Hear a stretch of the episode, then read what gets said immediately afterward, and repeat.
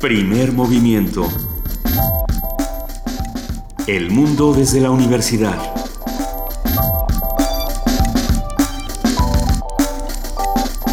Muy buenos días, son las 7 de la mañana con 3 minutos de este miércoles 9 de marzo de 2016. Estamos aquí en Radio Nama arrancando primer movimiento. Querida Luisa Iglesias. Querido Benito Taibo, muy buenos días, muy buen día a todos los que nos escuchan y le damos la bienvenida a nuestra querida jefa de información, Juana Inés de ESA. Muy buenos días, Juana Inés. ¿Cómo están? ¿Cómo se portaron? Nos portamos, en mi ausencia. En tu ausencia nos portamos muy bien. siempre, siempre nos portamos bien. Salimos a corretear por el bosque. Me parece muy bien. Yo estuve en la Universidad Veracruzana que hoy tiene una marcha que involucra o esperan que involucre a sus a sus maestros y a sus alumnos para, para pedir esta, este regreso del presupuesto. Están realmente en, en problemas con la nómina y en términos de presupuesto y entonces, bueno, pues están peleando por esta universidad pública. Veremos veremos cómo se lleva a cabo. Ya mañana lo platicaremos. Lo platicaremos y veamos qué, podemos hacer nosotros. Nos solidarizamos sin duda con los compañeros de la Universidad Veracruzana. Nos solidarizamos como universidad y nos solidarizamos como seres humanos. exactamente. Porque no es posible lo que les están haciendo. Por un lado y por el otro, lo que yo les comentaba ayer que platicaba con alumnos de comunicaciones, eh, la, la reflexión del país o pasa por las universidades públicas, ¿no? Si dejamos que las universidades privadas, que bueno, tienen un, lugar y una función en la educación del país, pero pero si dejamos que ellas sean quienes decidan el rumbo y quienes decidan eh, para dónde vamos, estamos todos bastante perdidos. Yo creo que la reflexión sobre el país tendrá que pasar necesariamente por las universidades públicas y habrá que defenderlas, por lo tanto. Definitivamente.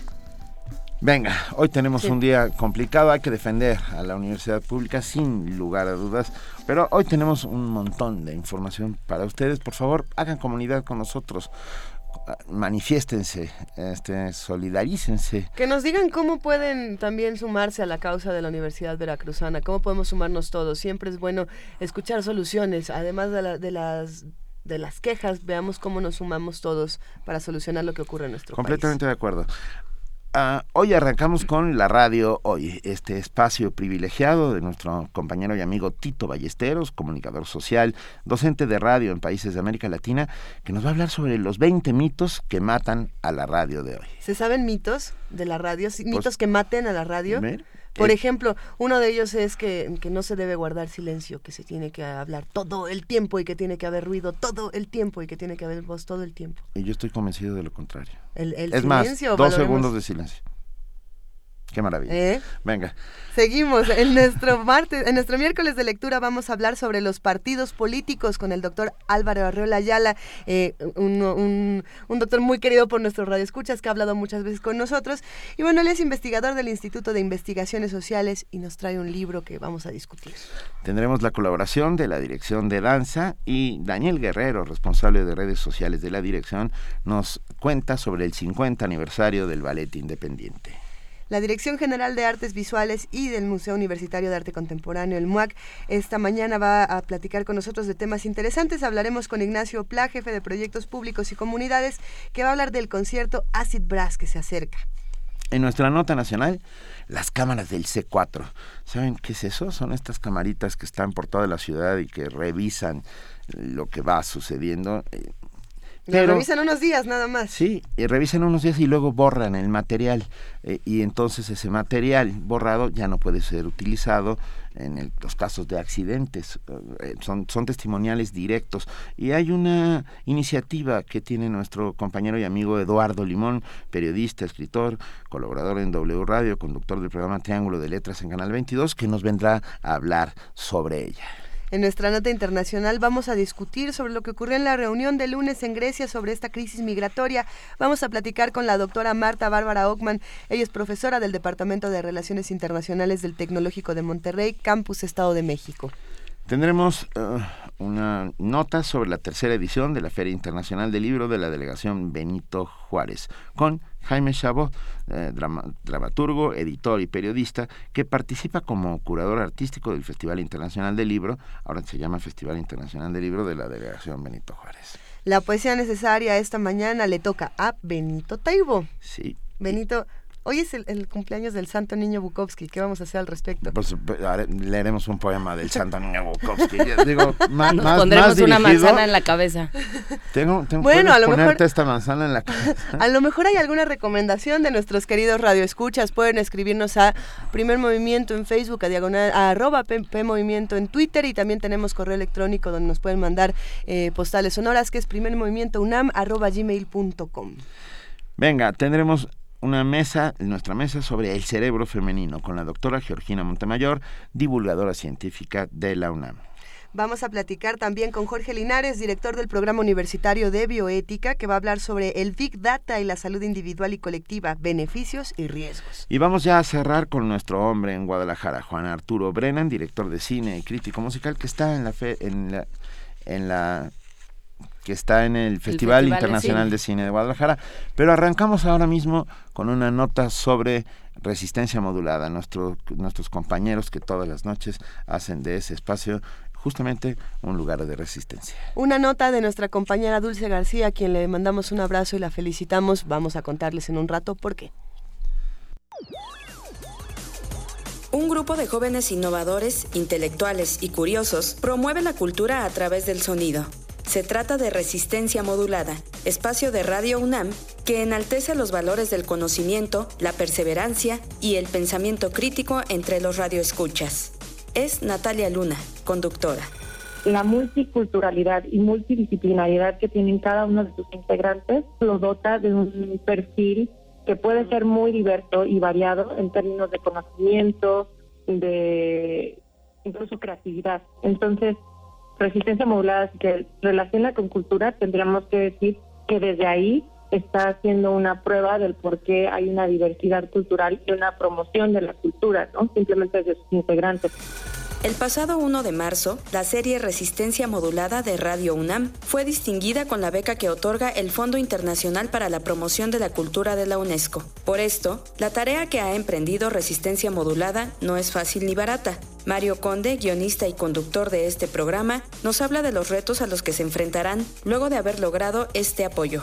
La responsabilidad que implica tener el respaldo ahora de no una, sino de dos instituciones. La primera era, pues, es la máxima casa de estudios. Eso ya es una responsabilidad muy grande.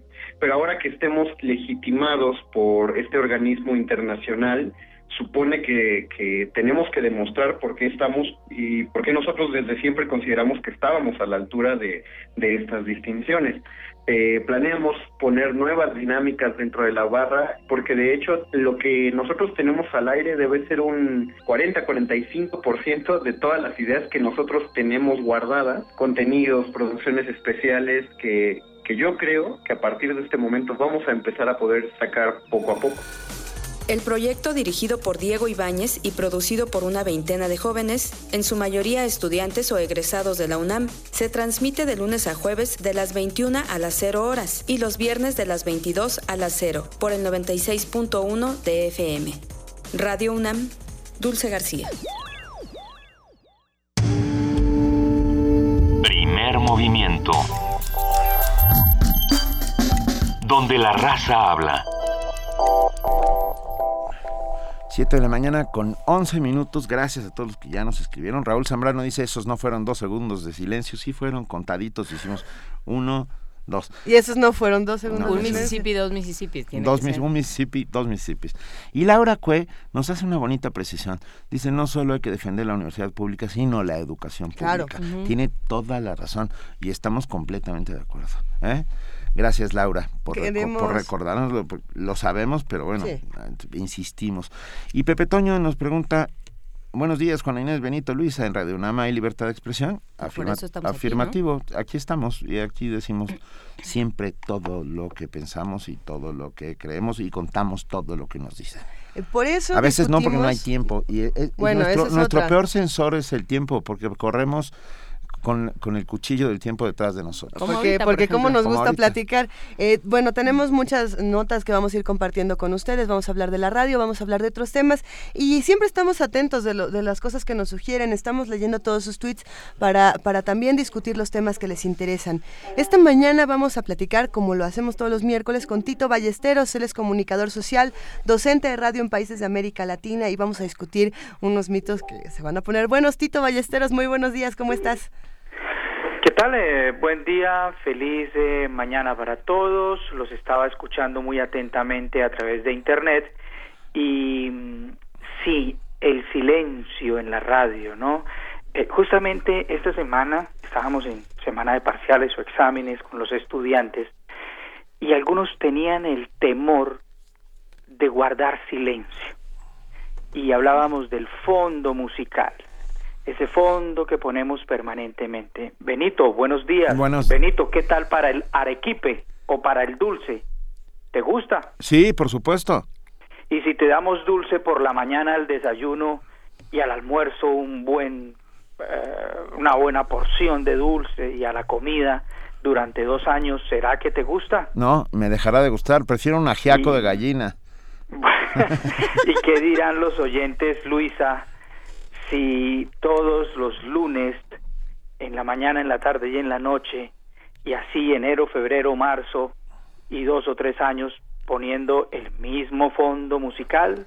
Yo creo que terminaríamos... lo ponemos porque a, nosotros nos gusta o porque le gusta a los oyentes? Eh, eh, es una gran pregunta, Tito, porque en efecto acabamos por fastidiar y es lo que ocurre cuando ponemos la misma canción de alarma en nuestro teléfono para despertarnos y acabamos odiándola y no queremos volverla a escuchar nunca jamás. ¿No? Totalmente de acuerdo. Los mitos que matan a la radio. Uno, yo soy un buen locutor porque tengo una voz bonita. Sí. Eso es falso. El segundo mito, soy un hombre de radio porque ya sé cómo se hace eso, no necesito leer, ¿para qué voy a estudiar? ¿De qué me sirven los talleres de formación y capacitación si yo ayudé a crear Radio UNAM? ¿Para qué más estudio? Tercer mito. Lo más importante para una emisora es la parrilla de programación. Falso. Lo más importante hoy es la reprogramación, es decir, las experiencias que las personas tenemos y hacemos nuestra propia programación, algo que no se podía hacer en el pasado. Cuarto mito, transmisiones en directo.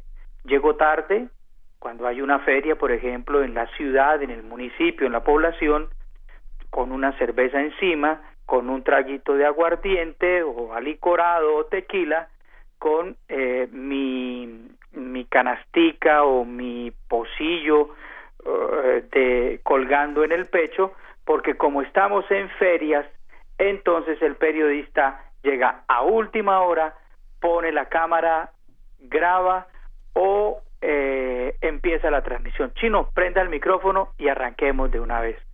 Transmisiones en directo, verdad o mentira, mentira, es un mito. Igual siempre hay que prepararlas. Lo más importante para una radio, quinto mito, los oyentes, ¿verdad o mentira? Mentira. La gente hoy no quiere solo escuchar, la gente quiere participar. Y en ese sentido es muy importante ofrecer a las personas la posibilidad de tomar el dial y de movilizarse, no solo en términos de la escucha. Sexto mito, y hago una pausa en el 10 los periodistas se informan.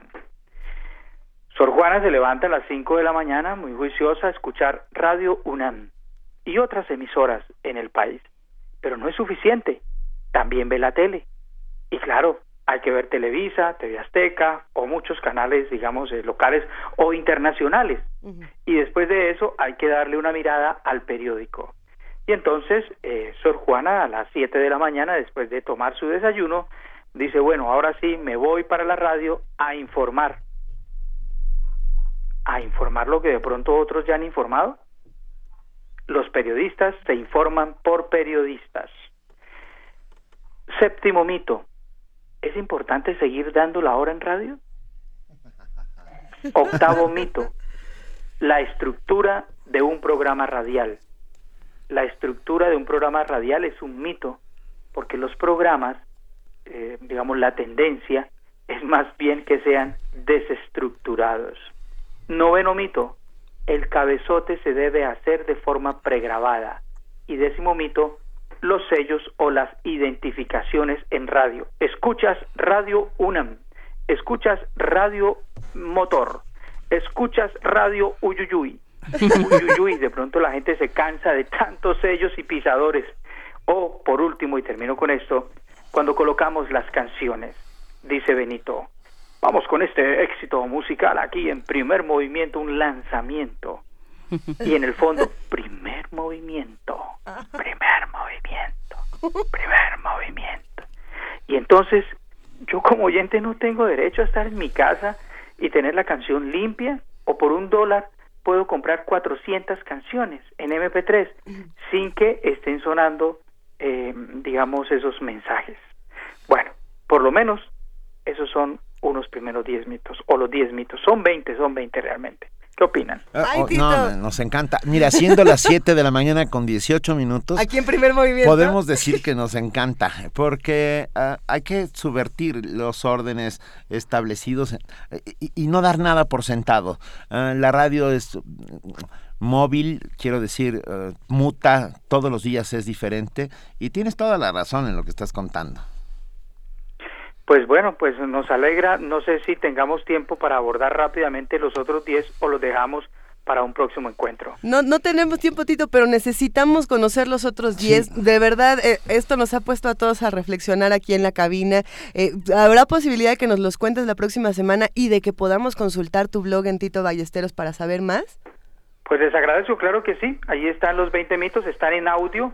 Fue una serie radial que hicimos en 20 países cada país se encargó de un mito. Eh, están en, en audio, como les, como les comento, y los podemos escuchar también, colocarlos en clase, quienes hacen talleres, estudiantes de comunicación, emisoras amigas, hermanas de pequeñas comunidades, o bueno, de grandes comunidades también, pueden escucharlos y discutirlos. Podemos no estar de acuerdo también con muchos de ellos, y, y, bueno, es un ejercicio justamente como hacemos en este espacio para pensar y reflexionar en lo que tanto queremos como es la radio. Venga, te lo agradecemos muchísimo. Te mandamos un enorme abrazo, Tito Ballesteros. Bueno, saludos. Gracias. Saludos gracias Hasta luego. Gracias por todo, Tito. Primer movimiento. La vida en otro sentido.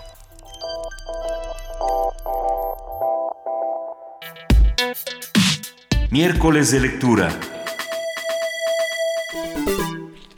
Los partidos políticos son organizaciones de ciudadanos reunidos en torno de una ideología común, que tienen la voluntad de acceder al ejercicio del poder político en un Estado, o al menos influir en él, encontrándose diseminados territorialmente y estructurados de forma permanente y estable. En México a dichas organizaciones se les reconoce personalidad jurídica por medio de un acto de autoridad denominado Registro de Partidos Políticos. A través de ese registro, la Constitución les otorga el carácter de entidades de interés público, por lo que se erigen entre ambos amplios sectores de la población y el propio Estado. Así gozan de prerrogativas como financiamiento público y acceso a los medios de comunicación, con el objetivo de que se cumplan con los fines públicos que la Constitución les confiere. ¿Sabía usted que al menos 776 partidos políticos alcanzaron registro nacional entre 1917 y 1945 y participaron en alguna elección federal o estatal? Bueno, es importante conocer este tipo de datos para entender cómo se establecieron y aplicaron las leyes electorales. Por ello, hoy platicaremos sobre el origen, evolución y status quo de los institutos políticos en México. Y esta mañana el doctor Álvaro Arreola Ayala, investigador del Instituto de Investigaciones Sociales, nos habla al respecto porque trae un nuevo libro bajo el brazo. Muy buenos días, Álvaro Arreola.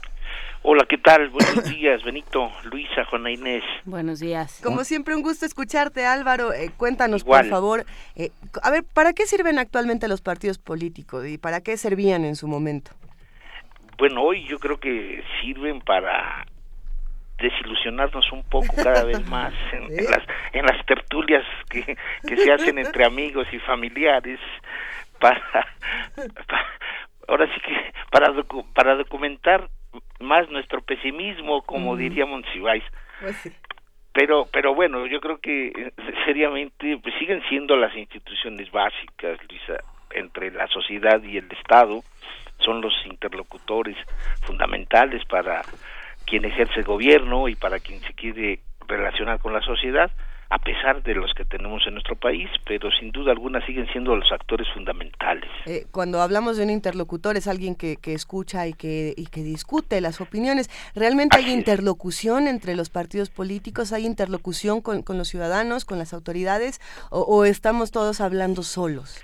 Yo creo que esto es algo que se viene manifestando en nuestro país desde hace cuando menos 25 años. El alejamiento, el alejamiento de los partidos, de las instituciones partidistas, de la sociedad.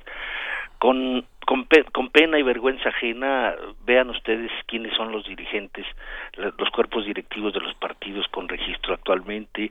No encontramos jóvenes, no encontramos más de gente que sea menor de 30 años, a diferencia de lo que está pasando, por ejemplo, en España, que ahorita la, la, la virulencia por la por la gobernabilidad es enorme, vemos en, en, en los telediarios que son entrevistados líderes de 30 años que tienen una capacidad enorme para discernir sobre el futuro de, de, España.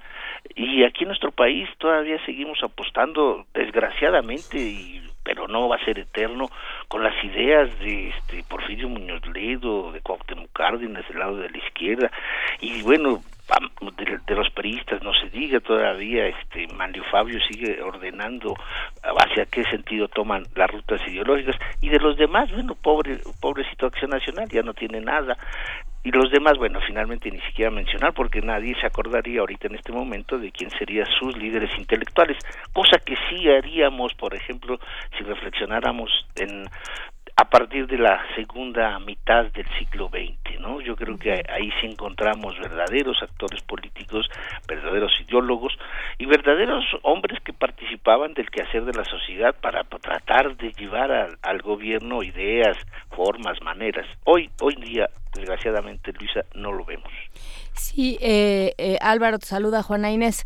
Y estuve ayer en el estado de Veracruz y justamente de lo que se hablaba, sobre todo, era de, de cómo la política y los partidos se han convertido en empresas familiares de alguna manera, ¿no? Este, todos heredan los puestos y ya no hay, ya no se, se entiende al instituto político como un lugar donde se discute el país, donde se resuelven los grandes problemas, como un mecanismo para resolver y los acuerdos y las interlocuciones de la nación, sino como una herramienta más, un puesto más, una una empresa más. Eh, ¿En qué momento se da este este cambio? ¿En qué momento se se estanca de tal manera la vida de los partidos? Yo creo que a, en, sin ponerle así dramáticamente una fecha, porque finalmente las fechas son demasiado flexibles en la historia, como tú sabes, Juana Inés, uh -huh. me parece que esto sí viene de, de, la década de los años 80. Y a, me refiero sobre todo a la resistencia del régimen, a la resistencia del sistema político encabezado por un régimen y gobierno priista, a la, al reconocimiento de la pluralidad y la oposición que existente en nuestro país. Hubo una etapa en los años 80 en donde aparentemente la insurgencia municipal preveía un nuevo escenario de competencia. Frente a ese se atacó. Ese escenario de competencia no se quiso y poco a poco con, con mecanismos y reformas electorales se ha venido constriñendo cada vez más a las oposiciones. Uh -huh. Es una desgracia porque no solamente en Veracruz encontramos a las familias, sino también en, uh -huh. en cualquier otra entidad vemos con desilusión cómo el, el exgobernador fulano de tal sí hoy ampara o se reconoce el actual candidato de un partido político para ser diputado, para ser presidente municipal, para ser gobernador. Esto no sería malo en una democracia abierta y transparente, que México no la tiene, porque finalmente como no hay, no hay de alguna u otra manera cómo hacer públicas las cuentas pendientes o las que finalmente ellos están creando de los gobernantes, pues no sabemos exactamente bien cuántos cargos tendrían los lo, este, los hijos. Este nepotismo, este, esta plutocracia partidista, uh -huh. pues está siendo cada vez más desilusionante para, para muchos, porque finalmente no encuentran, no encuentran en las organizaciones, las organizaciones mismas no encuentran alternativa. Es curioso, por ejemplo, en el Distrito Federal viene en junio una, una, una elección para crear una asamblea constituyente, para crear una constitución del Distrito Federal. Y con algunos lo vemos con cierto optimismo y con cierto recelo a la vez digo, pero hay más de 70 candidatos independientes, 70 personas o más que han sido reconocidas por el Instituto Nacional Electoral para que participen, pero tienen los obstáculos mayores que cualquier organismo político en la historia de los últimos 100 años haya tenido en México. Entonces, habría que ser optimistas en el sentido de que todavía hay hombres y mujeres que quieren participar a pesar de los múltiples obstáculos para que, para que lo para que esto suceda. Eh, ah. setenta mil, por ejemplo, firmas para ser candidato independiente. Es algo, es algo que ningún, que ni el PT lo tiene en una delegación. Oye, justamente, Álvaro, ¿cuántos, cuántas firmas se necesitan para hacer un registro de un partido político? Ahorita, mira, es depende de la modalidad que se requiera. En primer lugar y lo más importante, ya no existe la posibilidad de ser registrado como partido político en cualquier momento, en cualquier momento del año. Ya los que quieren organizarse como partidos políticos se tienen que esperar un sexenio. Bueno, pues sí, vamos repartiendo. Pues, ahí ya, ahí ya es una imposibilidad enorme. Ahora tienen que tienen que hacer asambleas, en, si escogen por la vía distrital, bueno, pues un porcentaje de casi 200 distritos electorales. Si, si, si, escogen la de las entidades federativas, más de 20 entidades federativas. Hacer asambleas en donde estén presentes más de 300, 500 gentes por asamblea resulta costosísimo. Lo, solamente lo pueden hacer aquellas organizaciones que realmente o tienen una vinculación muy fuerte con la sociedad o tienen enormes recursos. Y fue el caso, por ejemplo, lo vimos ahora en, el, en las elecciones del 2000 este 12 no nacionales en donde finalmente los que solicitaron su registro eran cuatro organizaciones se les dieron a, tres unas amparadas por el viejo sistema mexicano que cubre a, las a las siglas de democracia etcétera etcétera y otros como Morena que hicieron un esfuerzo enorme y cuantioso pero no hay o sea es muy difícil convertirse en una organización X en partido político. Realmente se requiere mucho, mucho apoyo. Ahora, también es cierto que los partidos con registro actual obstaculizan, no desean ni candidaturas independientes ni nuevas organizaciones políticas porque finalmente, bueno, pues son organismos que, que quieren ser los únicos, ¿no? que sean beneficiados por los cargos, por los presupuestos, por el poder. Y, y sin embargo, tú hiciste esta, esta investigación, Álvaro, sobre legislación electoral y partidos políticos en la República Mexicana. O sea, sí hay un interés genuino, a lo mejor cada vez lo hay menos, pero sí hay un interés genuino por de los ciudadanos por agruparse y por tener adquirir algún tipo de voz. A lo mejor ahora se ve en los en las candidaturas independientes, pero en un momento se vio en la en la formación de nuevas propuestas y de nuevos institutos. ¿Cómo fue esta investigación? Mira, es una... Es ¿Con qué te encontraste? Es una investigación que, que se hizo, bueno, finalmente fueron muchos años, ¿no? Yo recorrí toda la República Mexicana, todos los archivos del Poder Legislativo fueron revisados en cuanto al tema de los partidos y su registro en la entidad federativa y su éxito o no en, en las elecciones en turno y me, me planteé que la investigación tenía que correr desde 1917, ¿no? Aunque aunque el libro finalmente analiza desde el proceso maderista, sí, es básicamente del 17 al 45. ¿Por qué? Porque a partir de la Constitución federal y la primera ley electoral federal que es de 1918, sí, esta tiene vigencia hasta 1945. Entonces yo finalmente dije, es un, marco histórico definitivo, es la vigencia de la ley electoral del 18, del 18 al 45. Ninguna ley electoral, por cierto, desde hace 100 años, ha durado mm, un tiempo tan grande como esa. Ninguna, ninguna. si hay mal que dura 100 años. no, pero esa era una ley, era una ley bastante interesante, Benito. Pero ahora si vemos, por ejemplo, de 1977 con la famosa reforma política de Reyes Heroles, con la ley del 79 al 2015 tenemos más de nueve leyes diferentes en un periodo de 30 años. Casi cada tres años este país tiene una nueva ley electoral federal. Por ende, nuevas leyes electorales locales Esto es una verdadera tristeza porque las leyes electorales locales son la imitación burda de la ley federal. En cambio, entre el 17 y 45, cuando este país se está construyendo después de la revolución, no encontramos un escenario muy interesante. Yo lo encontré no solamente por el crecimiento de la organización, porque finalmente hay que considerar que todos estos partidos que yo que yo este conté a partir de los archivos, fueron organismos que básicamente preocupados por resolver los varios o casi todos los nuevos problemas económicos y sociales que surgían, que surgían en la construcción de un nuevo régimen. El diagnóstico, el diagnóstico que ellos hacen se plasman casi todos en documentos básicos, que es lo más importante que yo me encontré. Todas las organizaciones trataron de presentar y plasmar sus inquietudes en documentos, en documentos que eran coherentes con las necesidades de entonces, sobre todo en las provincias, ¿no? Y entonces, ¿qué, qué encontré? Bueno, es un distingo enorme, ¿no? Que era una época en donde se provocaba el interés de muchos jóvenes por organizarse.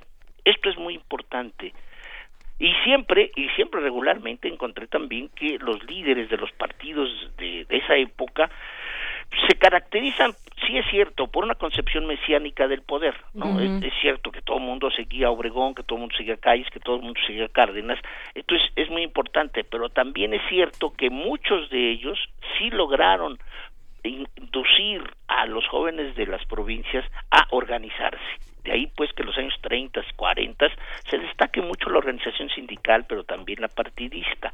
Entonces, en las regiones de la República pues faltaba, faltaba faltaban las organizaciones y hubo gente que se dedicó a ello.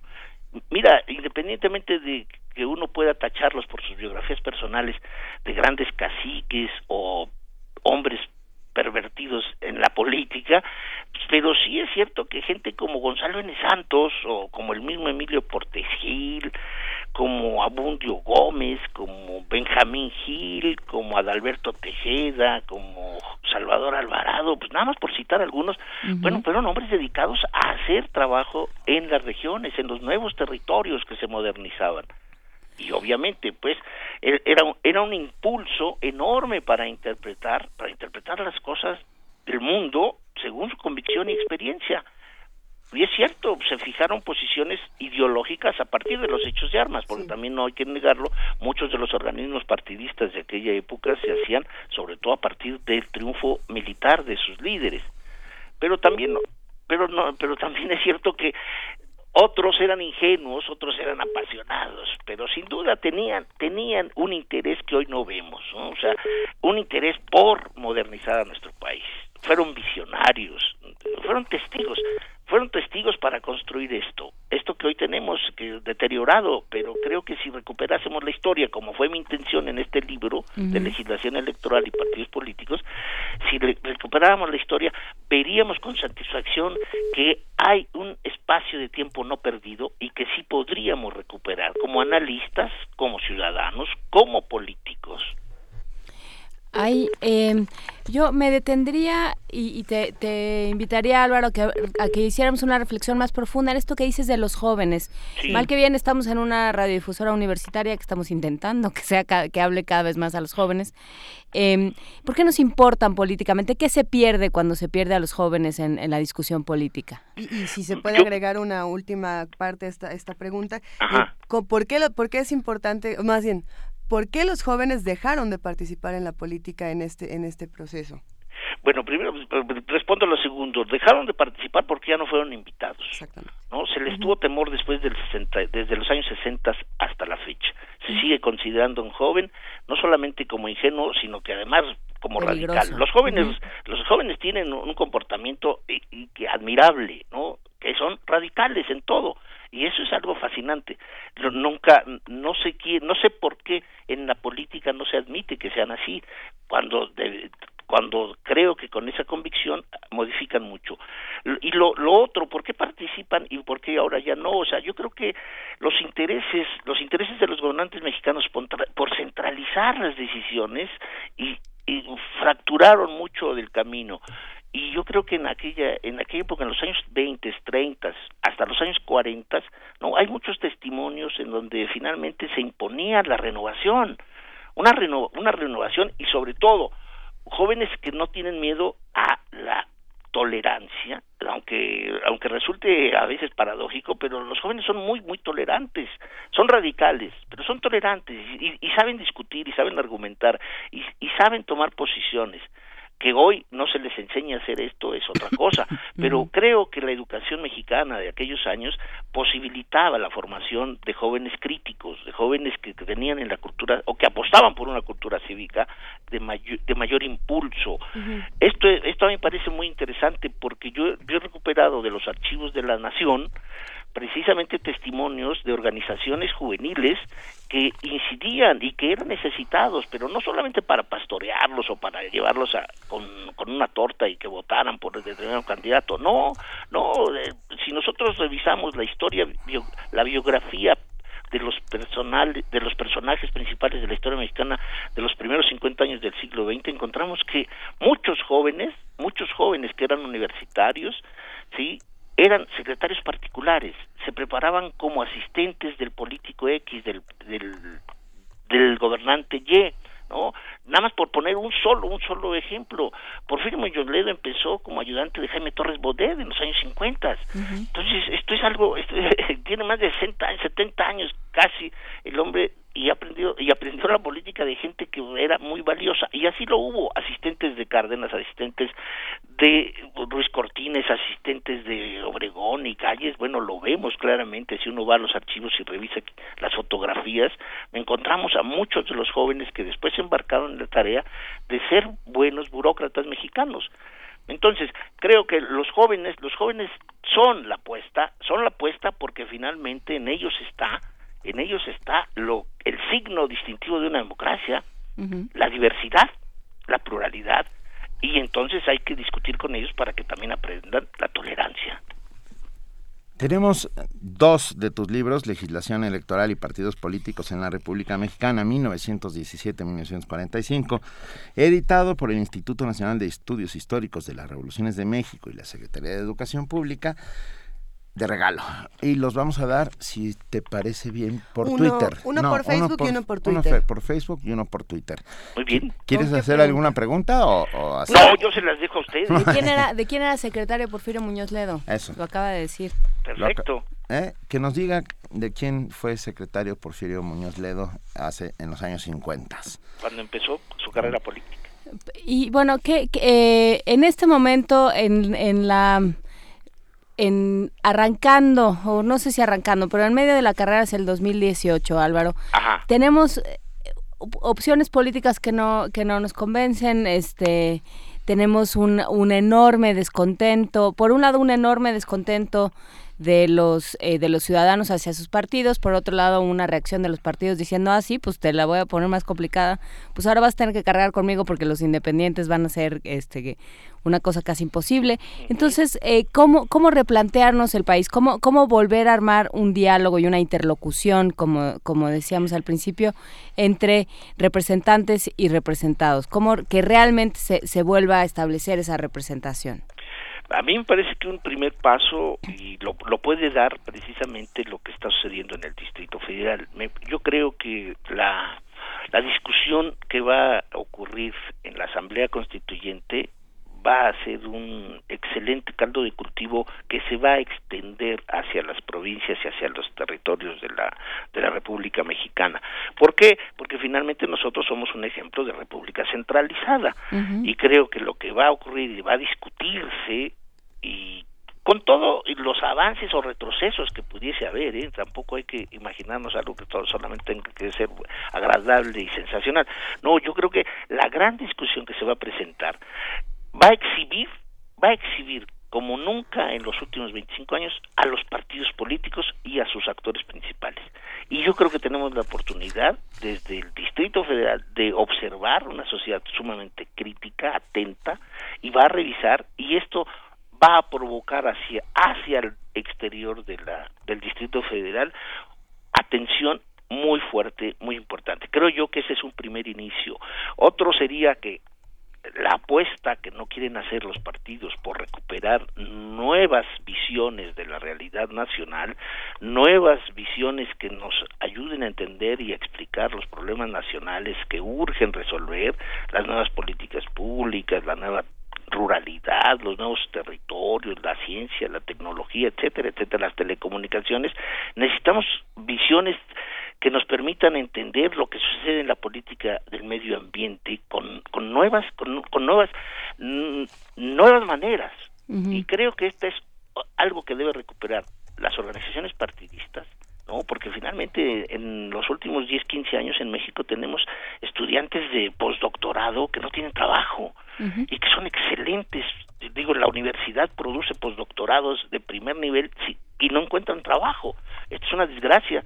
Y yo creo que estas son de las cosas que debiesen ya reanimarse habrá siempre alguien que que, no crea que vea este con no sé con temor las nuevas visiones de sobre todo de la de, de, la, de, esta generación del siglo de la generación del siglo XXI pero yo creo que hay que resolver los problemas nacionales del siglo XXI pues es con esa visión de los jóvenes del siglo XXI no con los de los años 50 o 60 como uno creo que están ahí las apuestas y hay que escogerlas y hay que escogerlas bien pero sí creo estoy convencido de que la discusión política del Distrito Federal en el 2016 impactará todo hacia el 2018 pues habrá que ver si, si de veras se irradia esta discusión, si de veras además logramos intervenir, que ese sería otro tema del que eh, nos gustaría platicar contigo después, si logramos intervenir como sociedad en esa discusión. Más nos vale intervenir. Más nos vale. Más nos vale porque si,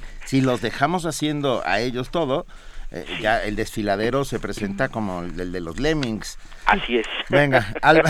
Álvaro muchísimas gracias. Ya se fueron los dos libros en, redes sociales. Muchas gracias a todos los que nos escribieron. Vale muchísimo la pena que nos acerquemos a legislación electoral y partidos políticos en la República Mexicana 1917-1945. Eh, como siempre, Álvaro, ha sido un placer platicar contigo. Eh, si nos lo permites, hablemos muy pronto, será necesario. Gracias, gracias Luisa, gracias Juana Inés, gracias Benito. Un enorme abrazo. Igual. Primer movimiento. La vida en otro sentido.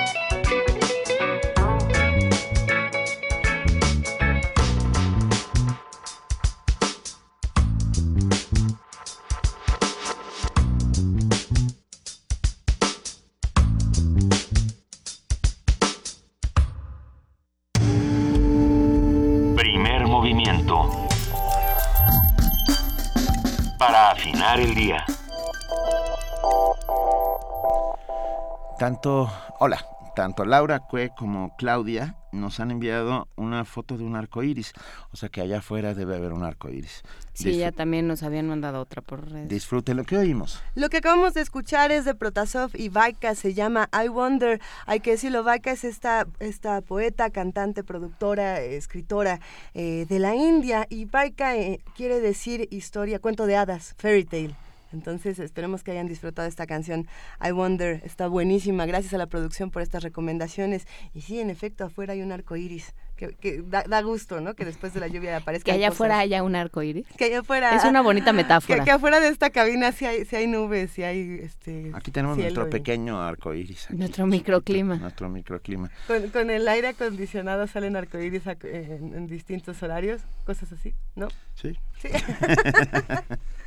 Gracias, gracias a todos los que nos escribieron. Eh, ya se fueron los libros, tenemos todavía muchas cosas que discutir. Eh, como lo hacemos todos los miércoles, vamos a hablar esta mañana con nuestros amigos de la Dirección de Danza de la UNAM. Ya se encuentra en la línea Daniel Guerrero, responsable de redes sociales de la dirección, que va a platicar con nosotros sobre el 50 aniversario de Ballet Independiente. Daniel, muy buenos días, ¿cómo estás? Muy buenos días, muchísimas gracias por tenerme con ustedes. Buen día también a todo el auditorio. Nos gusta volver placer. a escucharte. Es un placer. Muchísimas gracias de nuevo por, por tenerme. Y sí quiero comentarles sobre este 50 aniversario de una de las tres grandes compañías de danza moderna que tuvimos en México a lo largo del siglo XX y ahora en el XXI. Originalmente llamado Ballet Independiente de México, bueno, nace en 1966, producto de una separación, de una cisma que ocurre al interior del Ballet Nacional de México de Guillermina Bravo, que hasta en ese momento residía en la Ciudad de México antes de, de migrar a Querétaro. Sus miembros fundadores fueron el coreógrafo y director, de quien toman el nombre actual que tienen, Raúl Flores Canelo, y bailarines de la talla de Valentina Castro y Gladiola Orozco. Su primera función ocurrió en el entonces llamado Teatro del Bosque, que ahora conocemos como el Julio Castillo del Centro Cultural del Bosque, gracias a los esfuerzos de la titular del INBA en ese momento, Valentina Otero, quien también fue quien les abrió las puertas del Palacio de Bellas Artes.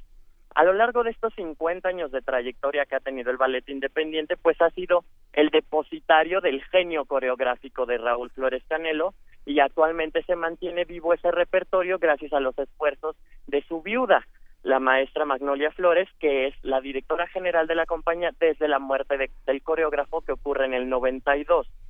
Entonces, esta compañía, además de propiciar los ejercicios coreográficos de sus bailarines, en sus inicios contó la con la participación del maestro Michel Descombey, quien fuera bailarín, maestro, coreógrafo y director del Ballet de la Ópera de París. Estamos hablando de una de las compañías más prestigiosas del mundo, quien tuvo la oportunidad de coreografiar en sus inicios para el ballet independiente.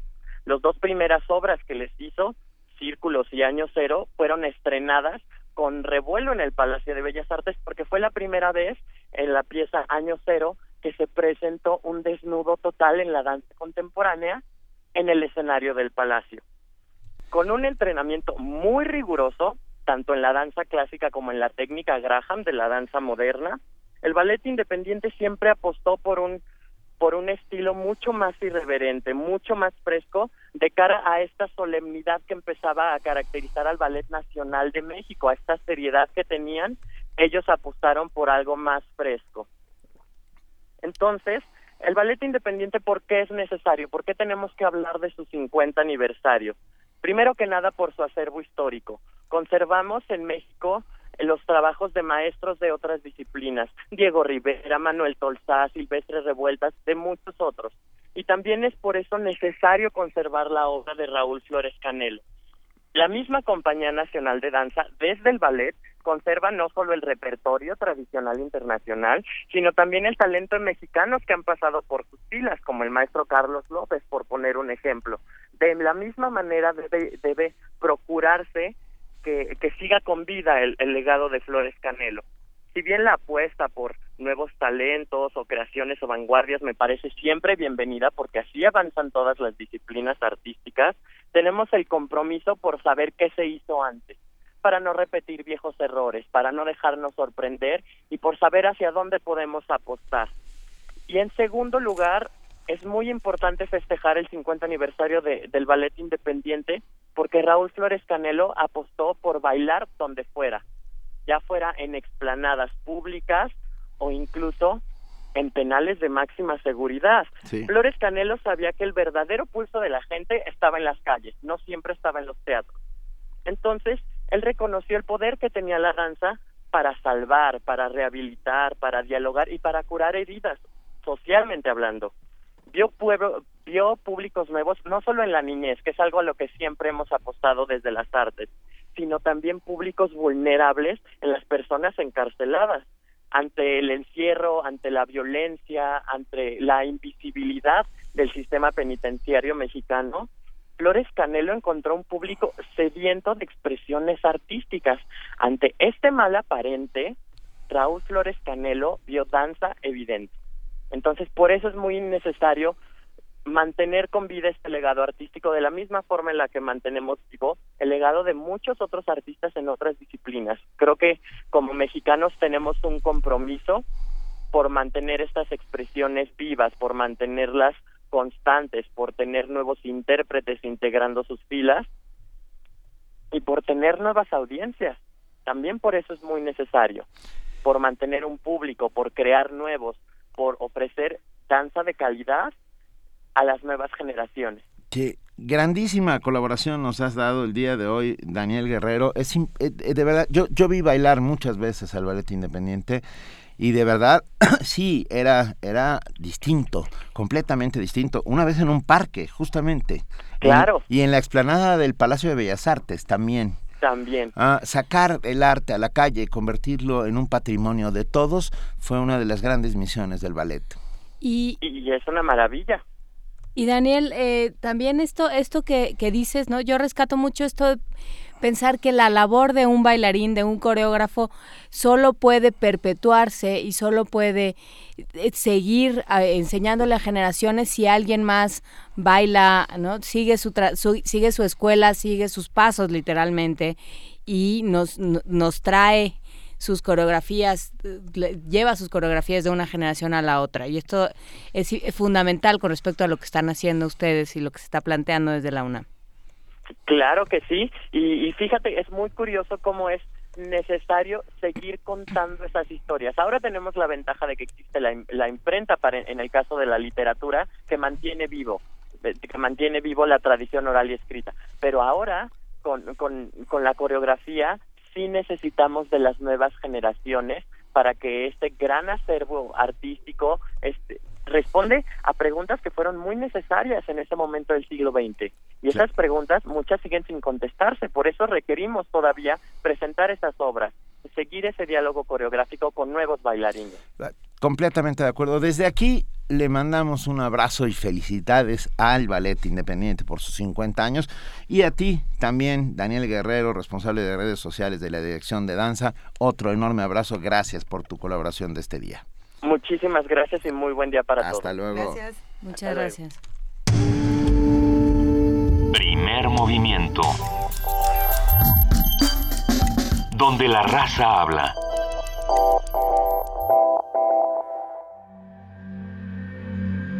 Un titán solo puede ser dominado con el cuerpo entero. El órgano exige un compromiso desde los dedos de las manos hasta las puntas de los pies. Cuando el intérprete se siente en el banquillo, lo obliga a que respire y emita sus potentes exhalaciones musicales. El cantante de las cinco bocas. Programa especial del 23 Festival Internacional de Órgano Barroco. Escucha las voces de cinco órganos tubulares en una selección que va desde la música gótica hasta la contemporánea. el lunes 21 y viernes 25 de marzo a las 6 de la tarde, Por el 96.1 de FM. Radio UNAM.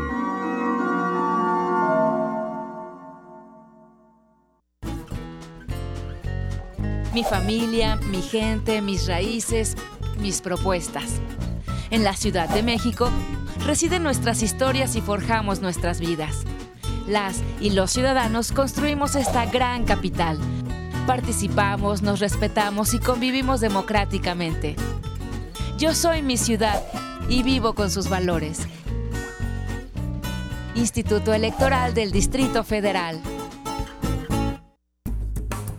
Y la Secretaría de Cultura te invitan a conocer Libros México, una plataforma pública de acceso gratuito que incluye todos los libros que se comercializan en México. Cuenta con una red social donde pueden compartir lecturas, crear listas de favoritos e incluso reseñar y calificar los textos, además de una biblioteca digital de clásicos mexicanos donde pueden descargar libros de forma gratuita. Para más información, www.librosmexico.mx.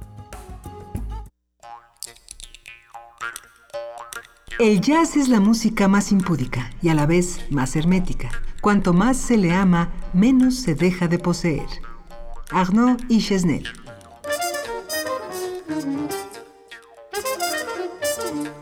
Disfruta del jazz de la mano de Alain Derbez en la tercera temporada de Imposible, 5200 kilómetros de jazz posible.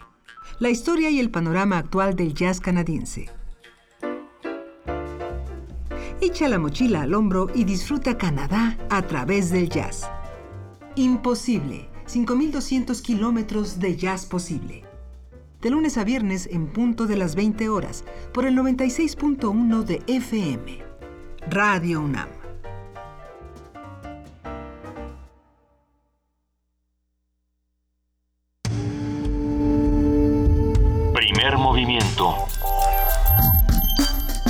Información azul y oro.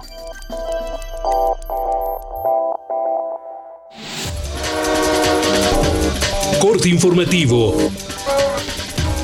El Departamento de Química de Radiaciones y Radioquímica del Instituto de Ciencias Nucleares de la UNAM desarrolló polímeros inteligentes capaces de liberarse en el cuerpo humano. Emilio Bucio Carrillo, investigador de esa entidad, dijo que el material servirá para prevenir hongos e infecciones postoperatorias. Los polímeros inteligentes sirven en este caso para diferentes aplicaciones industriales o farmacéuticas. La parte que nosotros estamos trabajando es para la parte de medicina, para obtener un biomaterial. ¿Qué es un biomaterial? Va a ser aquel dispositivo que lo va a poder aceptar el cuerpo humano y con el cual nosotros vamos a poder cargar o podemos funcionalizar estos materiales para que hospede algún medicamento y posteriormente llevar a cabo la liberación de dichos fármacos. Javier Olea, fiscal de Guerrero, giró orden de reaprehensión contra Nestora Salgado, coordinadora regional de autoridades comunitarias, por tres órdenes de aprehensión que le tenía reservada la Fiscalía General del Estado. Miguel Ángel Osorio Chong, secretario de Gobernación, afirmó que la guerra contra las drogas iniciada en el sexenio calderonista partió de un diagnóstico equivocado. Durante la clausura del tercer foro sobre el consumo de marihuana, el funcionario aseguró que esta mala planeación trajo consigo una ola de violencia sin precedentes. Y también conocemos el alto precio que trajo consigo la mal llamada guerra contra las drogas.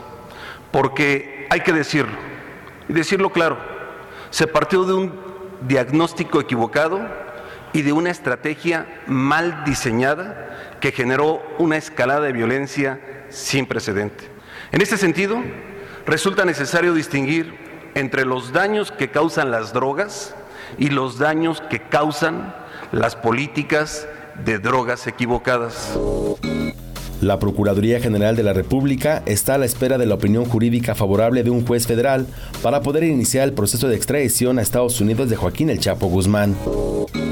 Ernesto Neme, Procurador Federal del Consumidor, dijo que trabajará para evitar y combatir incrementos injustificados en los productos de la canasta básica. Vamos a contribuir de manera muy importante a que no haya incrementos injustificados en la canasta básica, que ustedes conocen que es la canasta básica, es la que justamente marca eh, las diferentes líneas de pobreza en el país, la línea de bienestar mínimo, la línea de bienestar económico. Y ustedes saben que si se incrementara eh, el 1% de la canasta básica, pues estarían cayendo en, en- pobreza 500 mil mexicanos. Gerardo Ruiz Esparza, secretario de Comunicaciones y Transportes, aseguró que será el gobierno federal quien decida qué hacer con los terrenos del Aeropuerto Internacional de la Ciudad de México cuando éste deje de operar. Taxistas de Guadalajara se manifestaron contra las leyes que regulan el transporte privado de la empresa Uber, City Drive y Cabify. Las marchas terminaron en enfrentamientos con comerciantes del centro de esa ciudad. Hay 47 personas detenidas. El presidente Enrique Peña Nieto anunció el programa Mujeres Pyme, que ofrecerá crédito con financiamiento de los 50 mil a los 5 millones de pesos para las micro, pequeña y mediana empresas dirigidas por mujeres. En América Latina, las mujeres tienen mayor nivel educativo que los hombres, sin embargo, su tasa de desempleo es más grande por actos de discriminación, aseguró María José Chamorro, especialista de género de la Organización Internacional del Trabajo. De hecho, la tasa de desempleo eh, de las mujeres sigue siendo más alta que la de los hombres. La de las mujeres está en el 8% frente a, a la de los hombres que está en el 5%. Siguen siendo más en la informalidad. El 54% de las mujeres están en la informalidad frente al 48% de los hombres y son eh, mayoría también en el subempleo, sobre todo en el subempleo por horas. Hasta aquí el reporte, Nora más información. Primer movimiento. Donde todos rugen, el puma ronronea.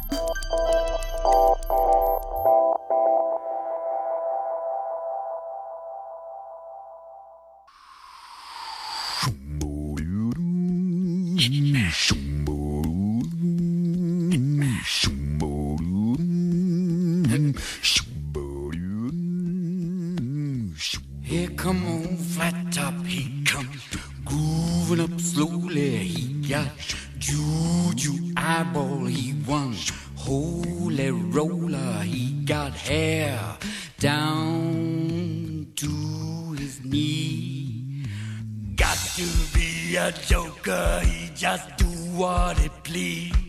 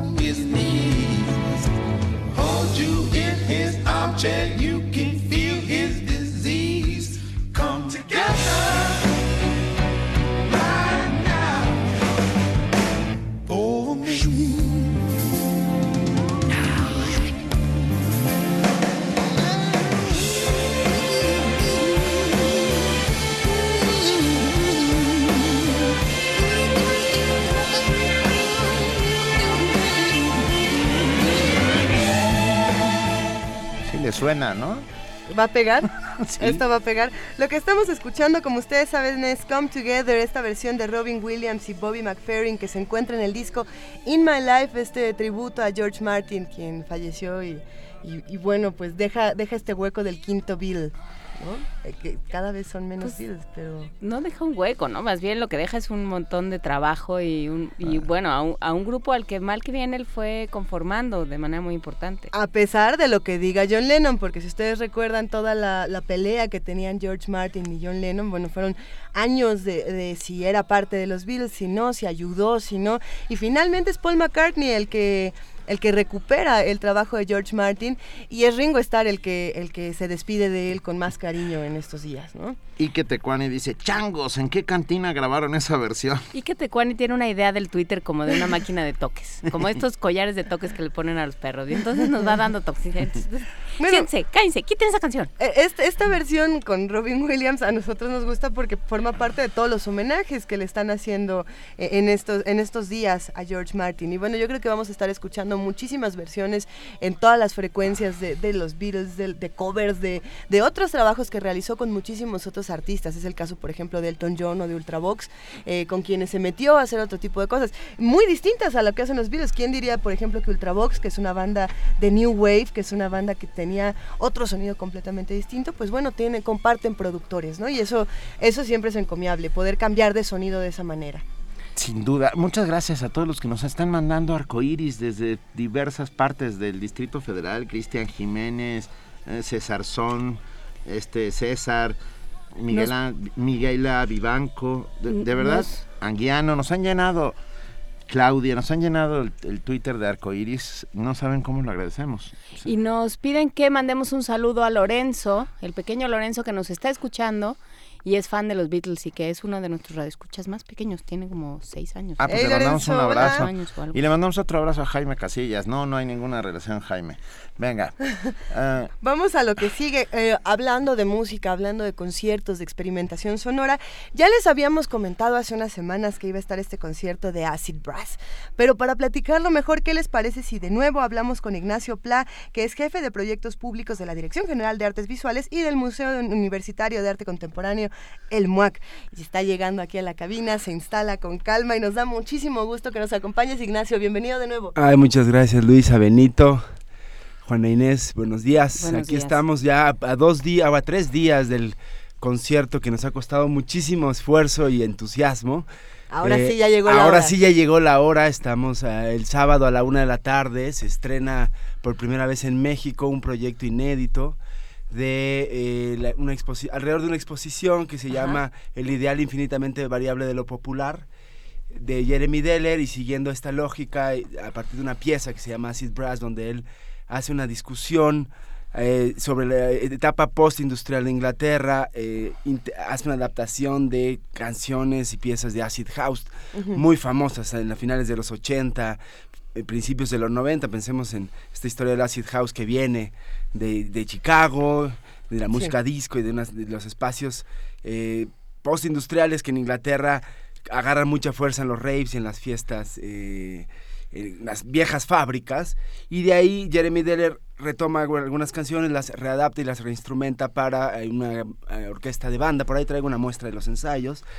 eh, eh, de banda de, de metales inglesa y militar y nosotros en México le dimos una vuelta completa y en esta variabilidad de lo popular es que nos acercamos a una orquesta que es la banda Mije de Oaxaca. ¿Cómo se hace este salto? Eh, nos referimos precisamente a la época postindustrial en Inglaterra, donde podemos recordar bandas que, que dieron la vuelta desde Front 242 hasta toda la parte eh, de Lords of Acid, por ejemplo. ¿Cómo se hace ese salto para hablar de los mijes a través de una exposición como la de Jeremy Deller? Sí, Jeremy Deller hace como este, eh, digamos, ubica el Acid House como en este, en este momento tan crítico de la postindustrialización en, en Inglaterra, en donde incluso él cuestiona con otro tipo de piezas una serie de, de momentos en donde se da una lucha y una violencia a las protestas sociales, y él retoma esta idea de lo pues es que es lo que hace mucho Jeremy Deller entre lo crítico político y lo pop para analizar lo contemporáneo y él agarra estas partituras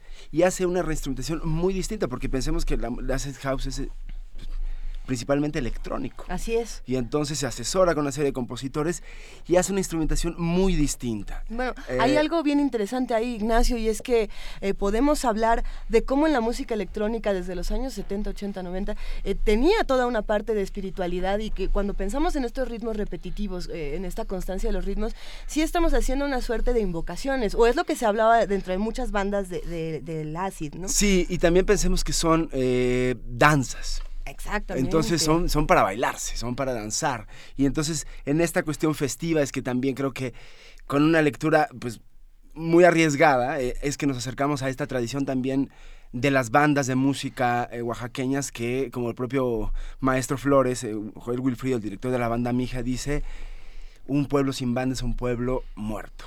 Y entonces, ¿por qué? Porque no hay la fiesta, pero porque además los músicos tienen un cargo y una responsabilidad y son parte de la comunidad como músicos. ¿Eh? O sea, estos mismos músicos que van a ver el sábado tocando acid house y tocando algunas tradiciones de piezas tradicionales mijes, son los mismos que van a todas las fiestas de, Totontepec y de los pueblos vecinos de la Sierra Mije a tocar en todas las fiestas. ¿no? Wow. Entonces, Eh. entonces, tienen una, un, digamos, un, un recorrido impresionante. Es una, es una banda que se fundó en 1980, que la mayoría, eh, bueno, el origen es migrante y establecidos en Ciudad Neza, pero todavía hay un lazo muy fuerte con Totontepec. De hecho, más de la mitad de los músicos vienen de allá.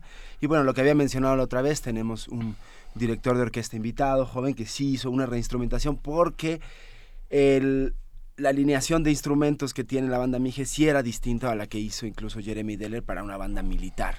Y se incorporó al trío Raga, que es, son tres percusionistas que in- incorporan eh, marimba, eh, timbales de música clásica, una serie de instrumentos Ujú. que ahí sí los mijes no tienen y no tocan. Entonces, bueno, se hizo un, un cruce y un diálogo interdisciplinar, pues que ojalá podamos escuchar un fragmentito del- Sí. de uno de los ensayos para que se- Hagámoslo. es dura un minuto, es para que se Sí. den un, un este una idea. Yo sigo con la boca abierta. Venga, vamos Va. a escuchar un pedacito.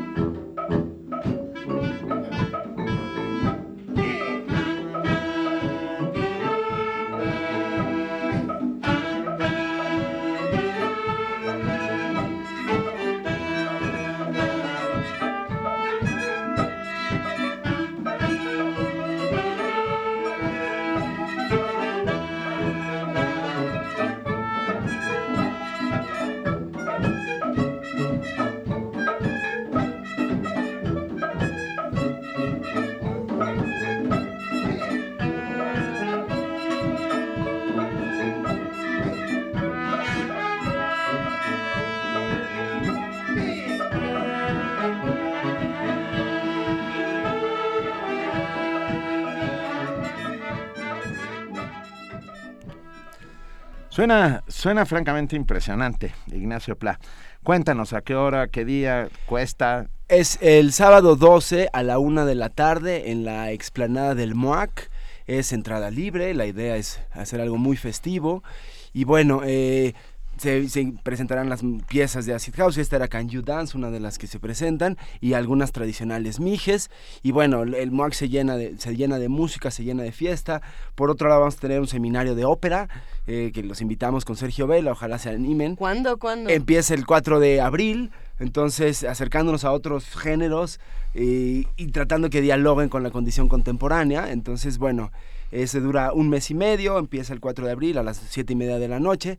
Pero bueno, el sábado los esperamos y esperemos que sea una cosa increíble que estamos seguros que lo No, será. estamos para- convencidos de ello. Para ir calentando, ¿por qué no nos vamos todos al MUAC desde el día de hoy y vamos a la exposición de Jeremy Deller, el ideal infinitamente variable de lo popular?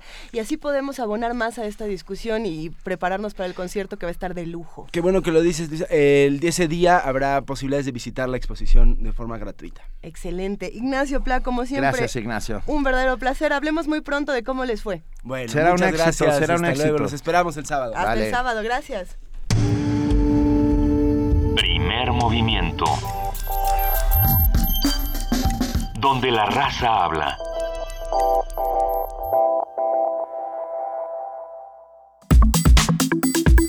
Nota Nacional.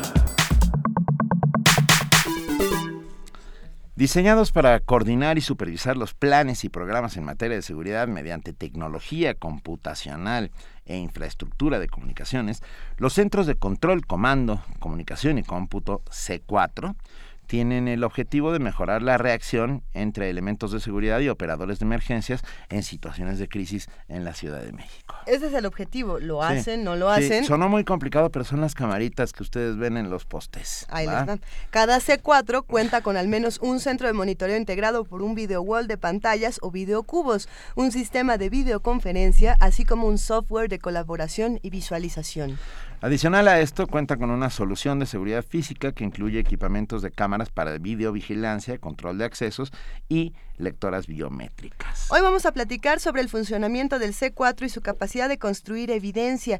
¿La tiene, no la tiene? ¿Cuánto dura esta evidencia? Vamos a hablar también sobre la iniciativa ciudadana al respecto. Y bueno, para platicar sobre todo esto, contamos esta mañana con los comentarios de Eduardo Limón. Él es periodista, escritor, colaborador en W Radio, conductor del programa Triángulo de Letras en Canal 22 y para nosotros es un verdadero gusto. Director de teatro, amigo. Amigo, bienvenido Eduardo, ¿cómo estás? ¿Cómo están? Muy buenos días, Luisa. Benito, querido, muchísimas gracias. Es un inmenso placer. Aquí andamos en medio de este día, feo pero bonito. Sí, está lleno de arcoíris. Sí, Ah. muy lindo porque aparte de la nublación o además de la nublación sí encontramos como pequeños solares súper iluminados, entonces es de esos días paradójicos. ¿Será, Eduardo, que las cámaras C4 funcionan con estos climas nublados, que todavía guardan la información o qué es lo que está pasando? Con Pues este ojalá, ojalá, miren, les cuento. Cuéntanos, por El año pasado en calles de la colonia Roma me atropellaron. Eh, el hombre que me arrolló se fue a la micra de segundo después de haberme dejado tirado en el asfalto y se perdió. Eh, yo quedé muy lesionado de la pierna. ¿Ibas en, en bicicleta? No, no, no, caminando, Caminando, caminando, caminando, terminando de cruzar la calle de Monterrey y un hombre sobre Yucatán, eh, dando vuelta hacia la izquierda, fue el que me arrolló y luego huyó. Bien, el punto es que efectivamente muy cerca de esa esquina, como lo sabemos, no cerca de un montón de esquinas de nuestra ciudad y en muchos casos en las esquinas de nuestra ciudad, se encuentran instaladas cámaras del C4 cuya obligación, entre otras muchas que tienen que ver con la operación de la ciudad, es conservar la imagen o grabar la imagen sobre lo que ha sucedido para posteriormente eh, que el ciudadano pueda emplearlas pues en su favor, ¿no? En el caso de algún tipo de denuncia.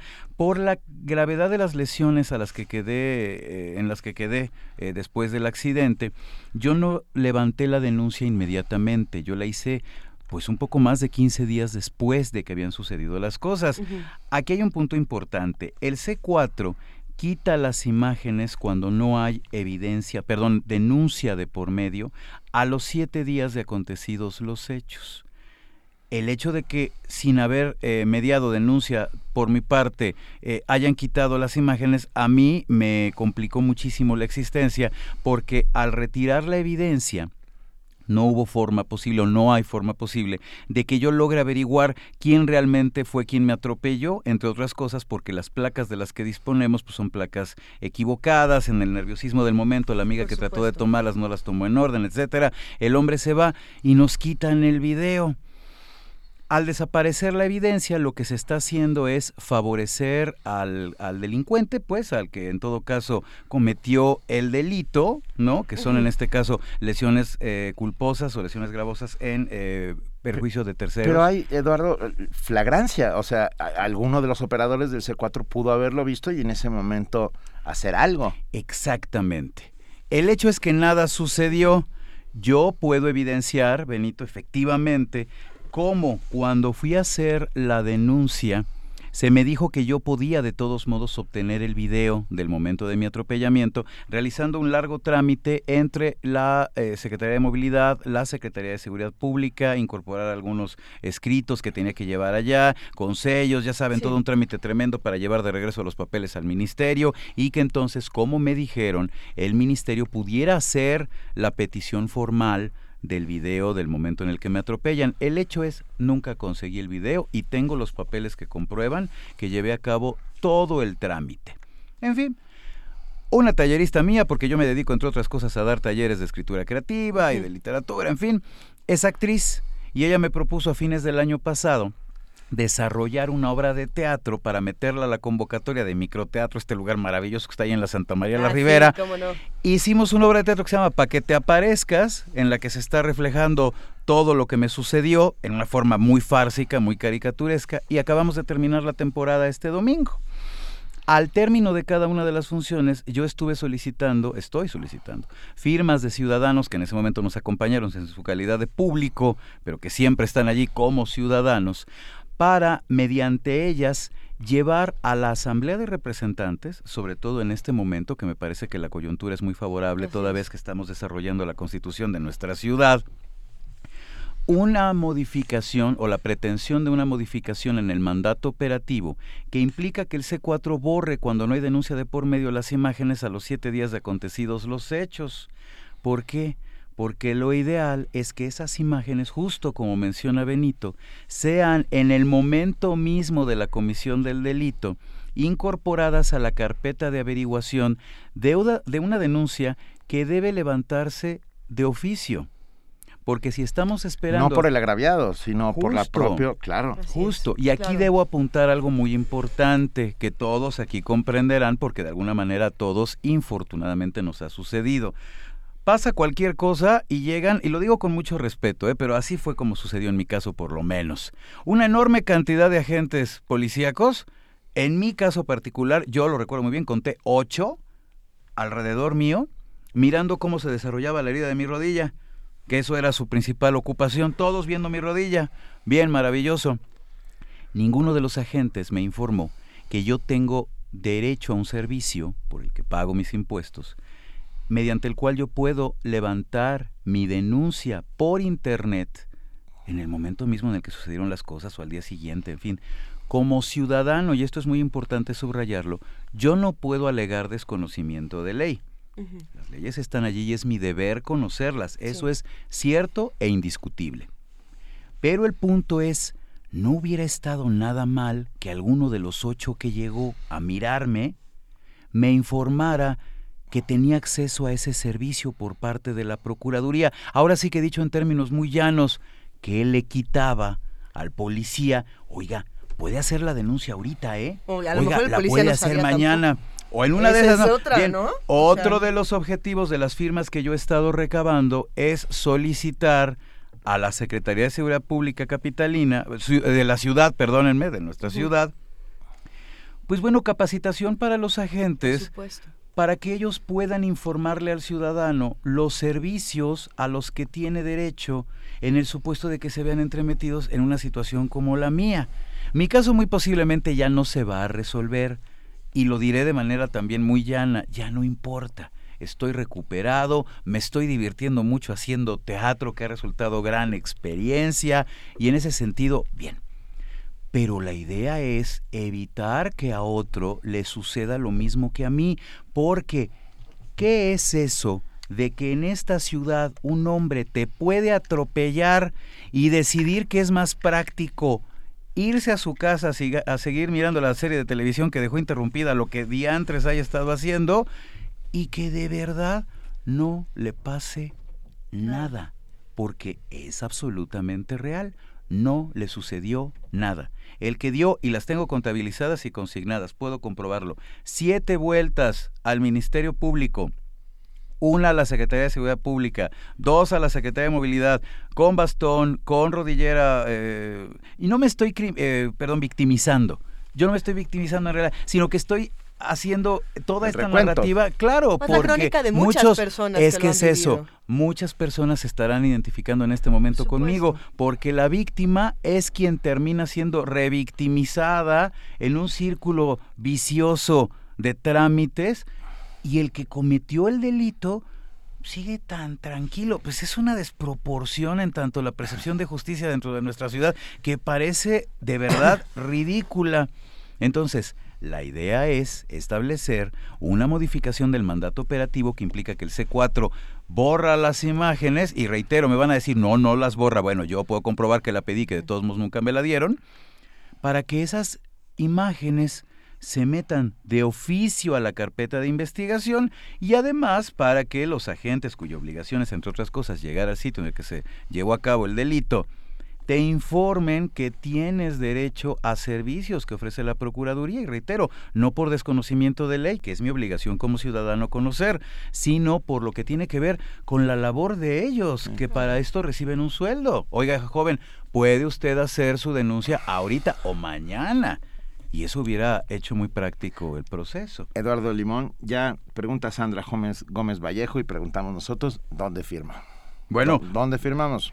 Nosotros estamos desarrollando la temporada de teatro allá en Microteatro, la hemos concluido, pero vamos muy posiblemente a retomar el tema de lo teatral y en ese sentido volveremos a solicitar eh, las firmas. Si usted tiene un Twitter y me quiere por favor seguir y allí nos vinculamos y nos ponemos de acuerdo y me va a dar mucho gusto conocerle que me ayude firmando, yo le doy mi Twitter arroba e limón partido con una sola L, arroba e limón partido. Ahí me puede usted contactar por favor e inmediatamente yo le hago llegar el documento y todo me ayuda firmando. Y bueno, la pretensión es llevar mediante la Asamblea de Representantes o a través de la Asamblea de Representantes todas estas firmas y el texto específico de lo que se está demandando para que, como mencionaba, ahora que la coyuntura es favorable, que se está armando la constitución de nuestra ciudad, bueno, se incorpore eso al, al- eje jurídico, al eje operativo de lo que tiene que ver con nuestra ciudad y con el C4, que particularmente todos lo sabemos, cuesta una lana, qué bueno que exista, pero qué malo, en el caso específico y en el caso de mucha gente estoy seguro, que las imágenes que se consiguen o se graban al final no tengan la utilidad práctica que debieran en favor del ciudadano que ha sido víctima de esta clase de delitos. Eh, repetimos la cuenta de Twitter, es arroba el limón partido. Eduardo, eh, como, como platicamos, esta es una crónica de lo que te ocurre a ti y es el reflejo de lo que le puede estar ocurriendo a muchos en este Bien, mismo sí. instante. Eh, pero nos, nos preguntan en, en redes sociales, ¿para qué más se utilizan las cámaras C4? ¿Qué otra finalidad podemos encontrarles? ¿Hay alguna otra cosa que pudiéramos mo- modificar o, o simplemente es para accidentes de... No, yo considero que de hecho brindan un servicio muy importante estas cámaras a la ciudad. Hace algunas semanas tuvimos todos oportunidad de meter a nuestras anécdotas cotidianas. Esta que sucedió, eh, me parece, entre la Roma, Polanco, la Condesa, cuando estaban buscando a esta mujer afectada de sus facultades. Recuerdan la que se extravió y que se quedó prendida una de las de los micrófonos del C4 y una empleada comenzó a hacer la petición que originalmente era para las patrullas a través de los postes, ¿no? Que tienen algunas Sí, bocinas de del alerta. C4 y era una cosa desconcertante, ¿no? Yo vivo en la colonia Condesa y de repente comenzamos a escuchar una serie de frases como inconexas, rarísimas de que Sí, estaban buscando raro. a esta mujer. ¿Se- ¿Se angustioso, acuerdan? además, Fue sí. una onda así como un poquito desconcertante. Apareció. Pero exacto, la mujer apareció.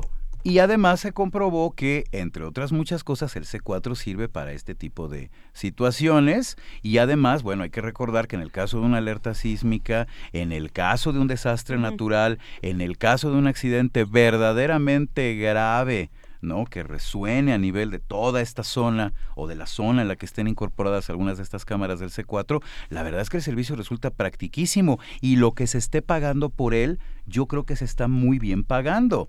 El punto es, regresando al caso de lo que tiene que ver con este tipo de delitos y las lesiones que te llevan como consecuencia o que te traen como consecuencia, claro. etcétera, que las imágenes sirvan para que el empleo de los ciudadanos les dé fin o cauce. Que ahí también podríamos preguntarnos quién está monitoreando estas imágenes todo el tiempo y quién tendría que responsabilizarse por hacerlo independientemente de los ciudadanos. Sí, al principio, de alguna manera, como que mi sentido común determinaba, y esa era la primera parte como de la causa ciudadana que yo quería perseguir, que existiera un grupo de agentes capacitados por parte de la Secretaría de Seguridad Pública de nuestra ciudad para que calificaran ese material y en el caso de encontrar comisión de delitos que aún no tenían levantada ninguna denuncia, las metieran, no sé, en una carpeta o algo en la espera de que evidentemente va a llegar un ciudadano a efe- efectuar la denuncia y las podrán emplear. Pero nuestro colega querido Enrique Hernández Alcázar, eh, allá en, en W, me decía, oye Lalo, pero no, eso va a salir más caro. ¿Tú te imaginas los millones de horas que se graban en esta ciudad a través de estas cámaras? Es muy cierto. Y es efectivamente muy caro, muy chocoso, muy impráctico tener a gente solo dedicada Cierto. A calificar todo ese material. Yo no había caído en esa cuenta, digo, es muy cierto. Entonces, por eso, más bien, la modificación. ¿no? En el sentido de que, ok, no, las imágenes deben de ser incorporadas de oficio inmediatamente a una carpeta de investigación que se abra justo, lo menciono nuevamente subrayándolo, de oficio para que independientemente de que el ciudadano levante o no la denuncia, porque puede darse el caso, digo, en el mío propio, las lesiones fueron graves, pero no me mantuvieron incapacitado o, disminuido mentalmente, digamos. Pero si se trata de lesiones mucho más graves, mucho más graves que las que me sucedieron a mí, bueno, el ciudadano no va a poder levantar la denuncia inmediatamente. ¿Y qué va a suceder? Allí se van a quedar las imágenes en espera de una denuncia y como esta nunca va, va a llegar, las van a borrar, pues van a proteger al criminal. Siempre pareciera que se trata de proteger al criminal y no. La idea entonces, por ello se modificó la petición, es solicitar que siempre las imágenes en que se consignan esta clase de delitos sean incorporadas de oficio a una carpeta desde la cual se le pueda comenzar a dar seguimiento independientemente de la situación del ciudadano que en este caso resulte afectado. Pues venga. Ahí está entonces y bueno, reitero en todo caso Benito mi Twitter, cualquiera que quiera hacer cualquiera que quiera acercarse a esta causa, muchos se los voy a agradecer porque estamos en el término precisamente de llevarlas a la asamblea. Mi Twitter, arroba elimonpartido. Y bueno, pues ahí está esta causa que yo creo que es importante porque se trata, como me lo mencionaba una persona también, eh, vamos, muy conocedora de todo lo que tiene que ver con el entramado jurídico de la ciudad, la ley la construimos entre todos. Y así como tenemos nuestros derechos y nuestras obligaciones, también tenemos nuestras oportunidades de incorporar creativamente algunas zonas no de modificación o de proponer modificaciones pues en favor del bien común que al final es al que todos aspiramos. Sin lugar a dudas, muchas gracias por estar esta mañana con nosotros, Eduardo Al Limón. contrario. Periodista, escritor, colaborador de W Radio, conductor en Canal 22, director de teatro, dramaturgo y amigo. Y activista. Y activista En y este momento. activista. Gracias, y en este momento activista urbano. Venga, un muchísimas gracias. Gracias, Gracias, de verdad. gracias, Muy buen día. Buen día. Primer movimiento. La vida en otro sentido.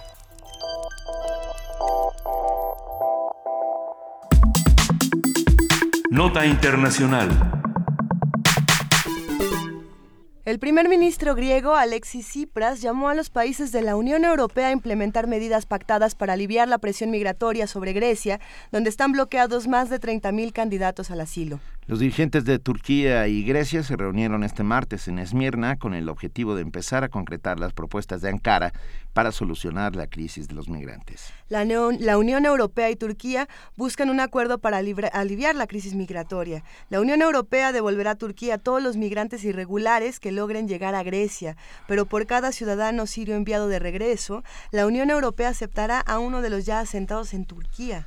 La Agencia de Naciones Unidas para los Refugiados, la ACNUR, ya se declaró profundamente preocupada por el inicio del acuerdo, el cual, dijo, podría violar la ley internacional. Sin embargo, las negociaciones todavía no se han cerrado. Estas conversaciones continuarán el 17 y 18 de marzo. Turquía ya acoge a 2.7 millones de refugiados sirios. Por su territorio pasan la mayoría de los migrantes que intentan llegar a la Unión Europea cruzando el Egeo. Y bueno, pues un análisis de lo que se ha hablado hasta ahora en la reunión lo brinda esta mañana la doctora Marta Bárbara Ockman. Ella es profesora del Departamento de Relaciones Internacionales del Tecnológico de Monterrey, Campus Estado de México. Marta, muy buenos días. Buenos días, ¿cómo están? Pues eh, preocupados por lo que está ocurriendo en Grecia, pero nos da muchísimo gusto poder discutirlo contigo.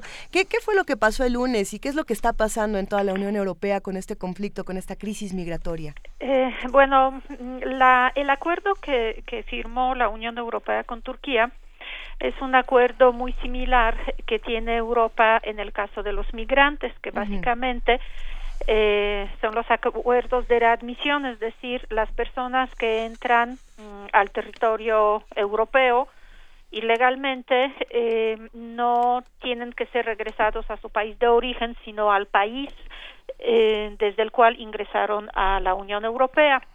En el caso de la migración, estos acuerdos eh, pues son los acuerdos mm, digamos comunes en, eh, y en Europa existen desde hace eh, muchísimos años pero en el caso de refugiados el, pues las obligaciones internacionales son diferentes es decir un país que haya firmado los protocolos eh, internacionales sobre estatus de refugiados no pueden regresarlos, eh, no pueden expulsarlos antes de, eh, pues digamos, de analizar y procesar lo que es su solicitud. En el caso de que la solicitud no proceda, entonces eh, eh, pueden ser, eh, pues, regresados o, o devueltos a, su país de origen. En el caso de este acuerdo, pues evidentemente mm, no solamente mm, ACNUR está preocupado a las organizaciones de sociedad civil, sino en eh, muchos analistas consideran que el eh, Tribunal Europeo pues finalmente va a invalidar eh, este acuerdo. Yo creo que es un acuerdo a corto plazo, más con fines como mediáticos, bueno, políticos para evidentemente grupos de, de derecha en, en los países europeos, pero sobre todo mediáticos para mandar un mensaje a, a los sirios, a los afganos, que ya no es tan fácil llegar al territorio europeo, o más bien que por la ruta balcánica no van a llegar al territorio europeo, sino que sus solicitudes de asilo van a ser procesados desde Turquía.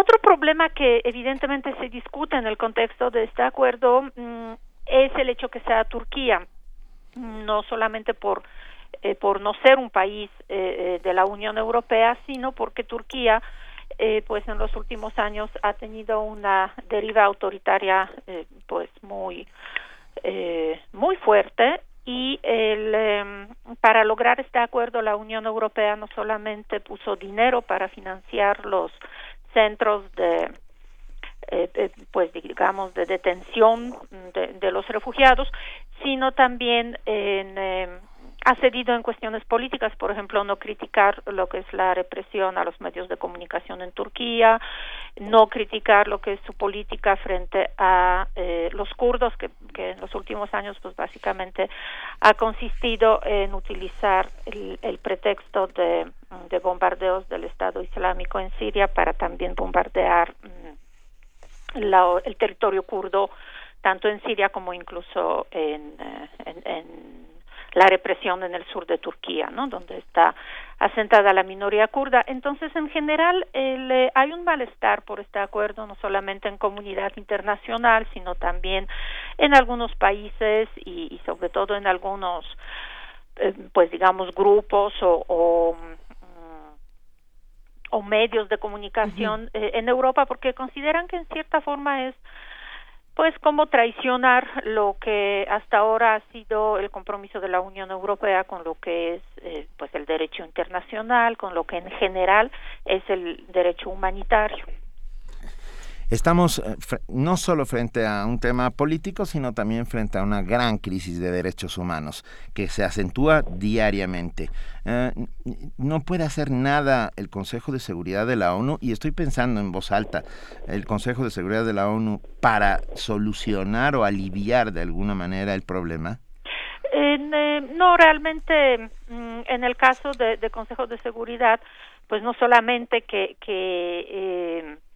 el concepto de seguridad eh, es un concepto tradicional, es decir, centrado en amenazas militares, no, no en amenazas eh, eh, de tipo humanitario.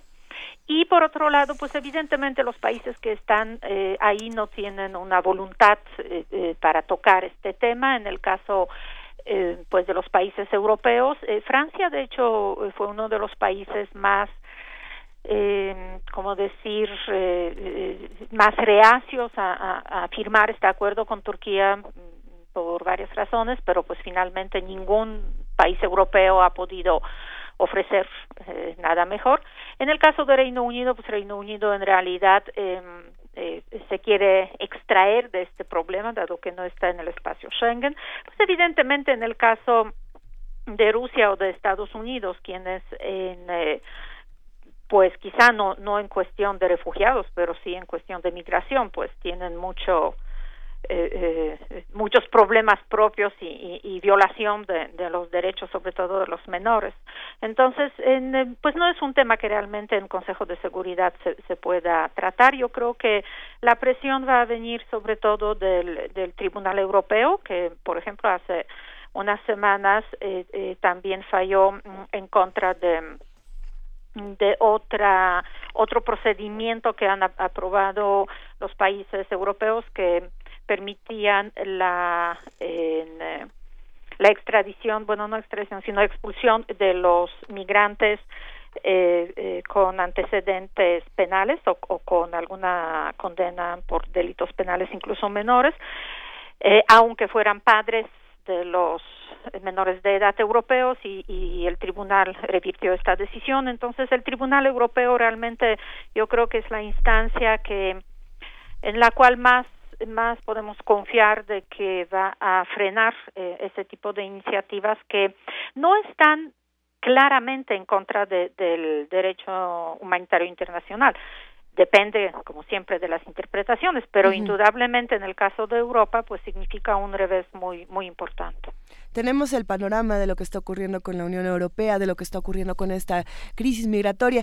Eh, Podríamos detenernos un momento, eh, si te parece bien, a platicar de lo que pasa con la figura de Alexis Tsipras y, y de cómo, cómo ha ido cambiando, cómo se reconfigura la figura de Tsipras en Grecia eh, a lo largo de estos meses. Marta. Pues el, eh, yo creo que desde que mm, que es eh, electo eh, con, una gran expectativa de que se va a oponer a, a todo lo que eran las condiciones eh, eh, pues de los países europeos de la famosa troika de las instituciones internacionales en cuanto a manejo de, de la deuda eh, griega y pues finalmente más allá de los discursos que siempre son discursos muy eh, pues aparentemente muy eh, contestatarios, pues en realidad las decisiones que ha tomado Tsipras pues no han sido diferentes de cualquier gobierno moderado. Yo creo que la, la sociedad griega, eh, pues pon- por un lado, mm, eh, al principio sí sufrió cierto cierto descontento, pero pues hoy en día, eh, más allá de, de, huelgas que van en contra de, de las medidas eh, pues de recorte de- del Estado social en Grecia, pues yo creo que ya nadie está eh, eh, francamente viendo a Tsipras como un eh, un político eh, eh, digamos alternativo a lo que es el establishment europeo. De hecho eh, pues Varoufakis ya está fuera de su gobierno también hace unas semanas presentó un proyecto de, renovación europea desde la izquierda que fue firmado por varios políticos por varios mm, eh, pues intelectuales. Entonces creo que que claramente Tsipras eh, más allá de que su partido sigue siendo eh, pues ubicado como, Sí. como el famoso partido de, de extrema izquierda pues las decisiones que toma no son evidentemente de extrema izquierda. Pero también hay que entender que en el caso de refugiados pues Grecia está evidentemente rebasada. Grecia pues ya no puede hacer más más allá de las críticas o lo que se diga sobre sobre la situación humanitaria de los refugiados realmente para Grecia es una situación muy muy presionante. Y hay que entender que en la Aurora Dorada el grupo de extrema derecha independientemente de que varios de sus líderes fueron encarcelados por por violencia pues sigue siendo un, partido muy fuerte y pues Tsipras también tiene que que eh, pues trabajar con, con la opinión pública que apoya a la Aurora Dorada y es tremendamente anti-migrante y también eh, anti-refugiados porque realmente no distingue eh, mucho entre los dos, eh, dos categorías. Eh, no, nos preguntamos entonces si la figura de Alexis Tsipras se ha movido hacia este lado más, eh, entre comillas, conservador. ¿Qué, ¿Qué es lo que podemos esperar? ¿Nos quedan políticos eh, alternativos? ¿Nos quedan políticos de izquierda en la Unión Europea o estamos viendo que ya todos están migrando a la derecha? No, yo creo que, que bueno, los digamos de, de, la llamada izquierda extrema pues están más bien cuando llegan al gobierno están eh, pues oscilando hacia hacia el centro pues porque mm, por ejemplo en el caso bueno llegan al poder normalmente en los países que sufren el eh, eh, crisis económica y, y precisamente la presión de las instituciones internacionales para mm, digamos en eh, recortes sociales y ese tipo de medidas de austeridad Eh, lo- los otros partidos por ejemplo Podemos en España eh, pues surge en el en el mismo contexto ¿no? Lo, que- mismo le pasa a Pablo Iglesias, que de pronto de ser esta figura de, de izquierda se vuelve pues, pues un poco gris. Eh, la cuestión es esa, que cuando realmente ya aspiran al poder, mm, eh, como por ejemplo Podemos ahora que, que en la crisis en España pues está negociando y claro en, eh, hay esas interpretaciones que es muy intransigente, pero pues claro, si, si para, para el Partido Socialista es incómodo entrar en, en una coalición con derecha, pues imaginémonos el, el, a un partido que, que se sitúa en, en el margen, digamos, de la izquierda o en el, en, en el espectro de la izquierda, pero la izquierda más a la izquierda de, de los partidos tradicionales socialistas, pues es sumamente incómodo entrar en estas coaliciones. Pero si quieren llegar al poder, pues tienen que tomar estas decisiones que son decisiones muy pragmáticas, porque lo cierto es que en el caso de Tsipras, pues no había ninguna otra institución que quisiera financiar mm, el eh, digamos la crisis griega y, y, y la salida más suave de, lo que sería esta crisis griega, ¿no?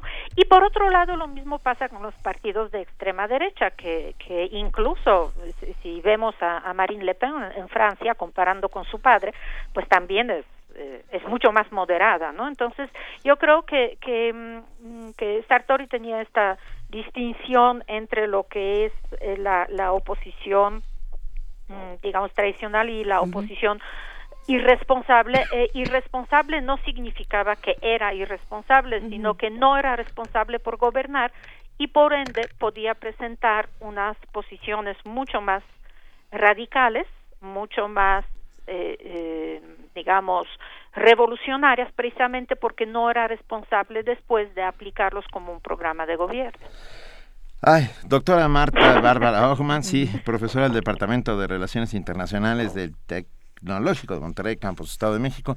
Muchas gracias por estar esta mañana con nosotros. Vamos, vamos viendo cómo, cómo sigue eh, el tema, cómo se va desarrollando durante los próximos días y semanas y seguramente volveremos a hablar. muchas gracias siempre es un placer Muchísimas gracias. hasta luego buen día hasta luego Primer movimiento. Donde todos rugen, el puma ronronea. Son las 8 de la mañana con 50 minutos y ya tenemos en la línea a el maestro Jaime Chabot, dramaturgo, editor, periodista, que participa como curador artístico del Festival Internacional del Libro en la delegación Benito Juárez y justo nos va a hablar de ello. Jaime, ¿qué tal? Muy buenos días. Benito, ¿cómo estás? Muy bien, gracias. Nosotros contentos de que te hayas metido en este lío. Este, sí, fue- fui invitado este año a meterme en este tremendo y todavía maravilloso lío. Espero que después del 16 yo pueda seguir cantando Victoria y decir que fue un feliz lío. Cu- cuéntanos qué, qué va, qué, a ver, cómo llegaste ahí y qué va a suceder. Bueno, fui invitado por la licenciada Margarita Saldaña y por la delegación Benito Juárez. Yo soy además hijo de la Benito Juárez. Este, eh, a, eh, tenían la intención de eh, la feria del libro. Este que ya llevaban dos ediciones, convertirla un poco eh, más en una fiesta en torno a la palabra, sí, pero sumando actividades artísticas de teatro, danza, música, este ópera en fin este y eh, multiplicando talleres eh, para niños y jóvenes este y no solo jóvenes también por ejemplo tenemos un un eh, taller de bailes isabelinos sábado y domingo que es para este personas eh, de todas las edades incluso adultos mayores no este Sí, bueno, deben ser tranquilos entonces, los bueno, bailes se, multiplicaron las posibilidades y se volvió esto un festival artístico que por supuesto tiene la participación de casi 52 o de- no recuerdo ahorita el número preciso de editoriales este que eso va a estar súper nutrido y bueno pues eh, establecer esta oferta para los vecinos de la de la Benito Juárez pero no solo para los vecinos sino para toda la ciudad obviamente Suena, suena muy bien. ¿Dónde se va a llevar a cabo, Jaime? en la explanada de la delegación este y bueno para ello se han construido varias carpas bastante monumentales este una para acoger eh, digamos todo lo que son los stands de libros pero se han construido un cine y dos teatros es una locura Sí, no, bueno. es una locura ¿En dónde? A ver, Jaime Chabot, ¿dónde va a haber presentaciones de libros? Por supuesto. Sí, claro, Eh, claro, va a haber un, una, un- hay un salón para presentaciones de libros, obvio, este, pero también hay una área lúdica donde se van a llevar a cabo los los muchos talleres que hay que van desde este cómo hacen los chavitos, invitar a los chavitos a hacer un cómic o este eh, cine de animación o escritura o en fin caricatura, etcétera. Este, entonces sí son son eh, siete espacios este que esperamos que sean eh, habitados este prolijamente en estos en estos ocho días de festival. A ver, ¿de, de cuándo a cuándo en la delegación de la Es explanada a Benito partir Juárez? del día de hoy, se inaugura Ah, hoy. en un ratito más, en una hora estaremos inaugurando, este va todos los días de 10 de la mañana a 10 de la noche, ¿Va? este La entrada es libre eh, y va hasta el día 16. y la entrada es libre, por La supuesto. entrada es libre, eh, hemos puesto mucho énfasis, bueno, está dedicado a los eh, 400 años de la desaparición de William Shakespeare, entonces hay varias obras que giran en torno a Shakespeare, no necesariamente obras de Shakespeare, sí algunas inspiradas, ya ves que al pobre de William, desde que murió, le comenzamos a meter mano todo mundo, Ah. y entonces este eh, se- hay obras derivadas de Shakespeare eh, eh, varias que eso es algo muy interesante de lo que lo que ha pasado en los últimos años con las versiones las adaptaciones este o las obras detonadas por el genio este del bardo inglés. Este por ejemplo te puedo citar la obra Mendoza que además eh, es una obra que ha estado girando a nivel internacional y ahora mismo eh, hoy se presenta y mañana se va al Festival Iberoamericano de Teatro de Bogotá que está dedicado a México eh, que es la obra Mendoza que dirige Juan Carrillo con adaptación de Antonio Zúñiga, eh, Zúñiga y es un Macbeth maravilloso que suena completamente y tiene todo el sabor y los aromas de Juan Rulfo, por ejemplo. Bueno, pues todos a la explanada de la delegación Benito Juárez a partir de hoy y los próximos ocho días, de 10 de la mañana a 10 de la noche, entrada libre. Jaime Chabot, te mandamos un enorme abrazo. Benito, Luisa, Juana, un abrazote grande. Éxito. Un gran abrazo. Hasta luego. Vale. Nos vamos con música, querido Benito. Sí, porque sabes que ella, ya con todos los arcoíris que nos han mandado, lo menos que podemos decir es que ella eh, también es un arcoíris. She's a rainbow. She's like a rainbow. Vamos She's a like a rainbow.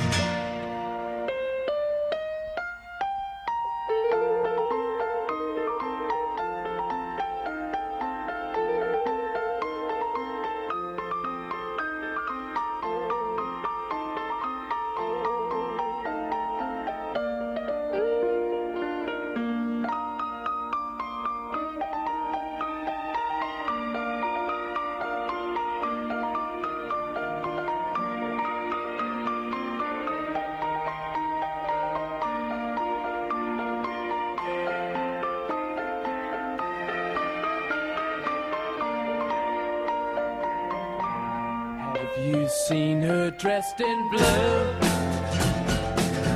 See the sky in front of you.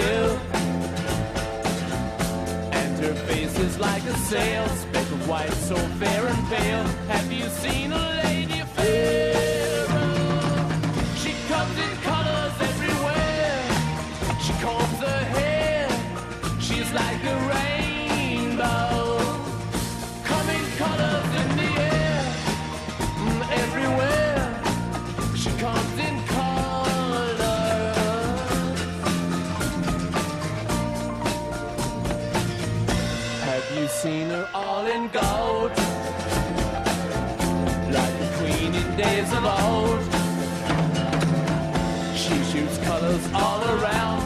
Sunset going down. Have you seen the lady Pharaoh? She comes in colors everywhere. She combs her hair.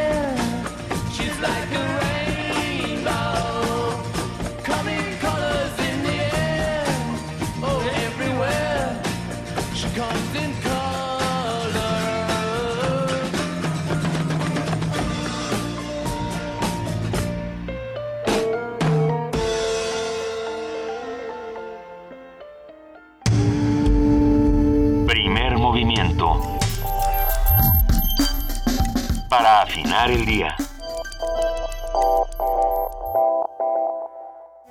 Te presentamos los estrenos que descargacultura.unam tiene para ti. Hola, mi nombre es Francisco Hinojosa y voy a compartir con ustedes la lectura de La peor señora del mundo. La cena. Alfonso Reyes. Ya puedes escuchar a Hola, soy Bernardo Ruiz. Hola, soy María Rivera y estoy en descargacultura.unam.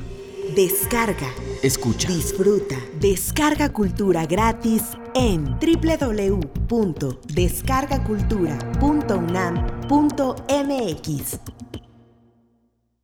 El año pasado se perdieron 310.000 hectáreas de bosques y selvas, casi equivalente al estado de Tlaxcala. A este paso, México será un desierto muy pronto. La mayoría de estos incendios son provocados por empresarios abusivos que buscan ganar más dinero de manera ilegal con la agricultura o la ganadería. El Partido Verde promovió una iniciativa para que los bosques y selvas incendiados no puedan ser utilizados en los próximos 20 años. En el Partido Verde seguiremos trabajando para un México más verde. Redes sociales, blogs, Spotify, YouTube. Ay, vaya que hay muchas opciones, pero ¿cuál me conviene? ¿Cuál se adapta mejor a mi trabajo artístico? Tiene que ser directo y que lo conozcan más personas. Radio UNAM te invita al taller Gestión de Proyectos Culturales, el cual será impartido por la consultora en comunicación Carolina Montiel Navarro. Los cursos tendrán lugar en la sala Julián Carrillo los lunes y miércoles de abril a mayo. Informes e inscripciones en Extensión Cultural de Radio UNAM. Teléfonos 5623-3271 o 5623-3272 de lunes a viernes de 11 a 15 horas y de 17 a 19 horas. Adolfo Prieto 133, Colonia del Valle. Radio UNAM invita.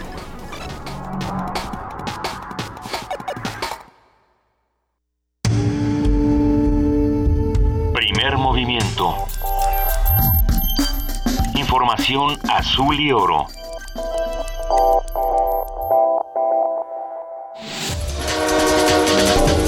Corte informativo. El Instituto de Ciencias Nucleares de la UNAM fabricó sondas y catéteres que reducen los riesgos de contagio de infecciones en pacientes hospitalizados. Guillermina Burillo Amezcua, investigadora de esa entidad, explicó que estos dispositivos biomédicos son modificados con radiación ionizante para retener y liberar fármacos. Este método ya está disponible en España. Rosa Isela Guzmán, presunta hija del Chapo Guzmán, negó haber conseguido una entrevista al diario británico The Guardian. En entrevista para Grupo Imagen Multimedia, sostuvo que sí es hija del Chapo, pero afirmó que no conocía a José Luis Montenegro, el periodista que la entrevistó y publicó el texto. Lo único que quiero decir es que me están difamando y me están, están contando muchas mentiras. La mayoría de cosas sí son mentiras. Es mi padre y, y uno puede hablar con su padre cuando quiera, pero todo lo que están diciendo es mentira. Yo a Don Mayo lo respeto, yo no tengo nada contra nadie y es mentira lo que están diciendo. Yo tengo mi familia, mi esposo, mis hijos y me están difamando. Tengo una vida muy separada de todos. Sí, soy hija del señor Guzmán, pero no tengo nada que ver con todo. Aurelio Nuño, secretario de Educación Pública, criticó a Andrés Manuel López Obrador por ofrecer a la Coordinadora Nacional de Trabajadores de la Educación la devolución del Instituto de Educación oaxaqueño. que este partido político y su dirigente pues prefieren y anteponen el poder hacer un pacto eh, con facciones que representan al viejo sistema, es decir, facciones que están en la lógica de la venta de plazas, de la herencia de plazas, de dejar a los niños sin clases, de no cumplir con la ley y de no evaluarse. Enrique Ochoa, director general de la Comisión Federal de Electricidad, reveló que los pasivos laborales que mantiene la empresa con sus trabajadores ya suman cerca de 600 mil millones de pesos.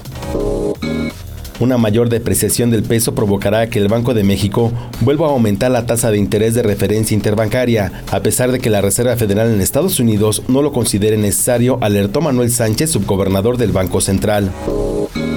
El Servicio Meteorológico Nacional precisó que las nevadas en los estados del norte como Sonora, Durango y Coahuila no son extrañas, ya que todavía se tiene un patrón invernal frío. Agregó que las nevadas se extenderán hasta el centro del país y en los picos más altos que cubren el Valle de México, como el Cofre de Perote, así como en zonas aisladas de Michoacán, Jalisco y Colima. Kim Jong-un, líder de Corea del Norte, aseguró que científicos desarrollaron ojivas nucleares lo suficientemente pequeñas que pueden ser instaladas en misiles balísticos de largo alcance. Donald Trump, precandidato republicano a la presidencia de los Estados Unidos, ganó las elecciones primarias en Michigan y Mississippi. Dijo que las victorias consecutivas son gracias al apoyo de grupos demócratas e independientes. Cada semana la participación es masiva y lo más importante es que vienen a votar aquí demócratas e independientes. Tenemos a gente que nunca había votado por el Partido Republicano, personas a las que ni se les había pasado por la cabeza. La cotización del dólar amanece en 18 pesos con 21 centavos a la venta y en 17 pesos con 46 centavos a la compra. Hasta aquí la información, lo esperamos en nuestro corte vespertino. Primer movimiento. Donde la raza habla.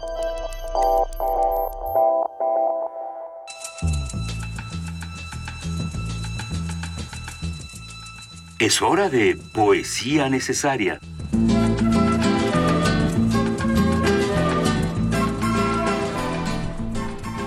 Ya llegó el momento de poesía necesaria y como les dijimos es el turno de Benito Taibo.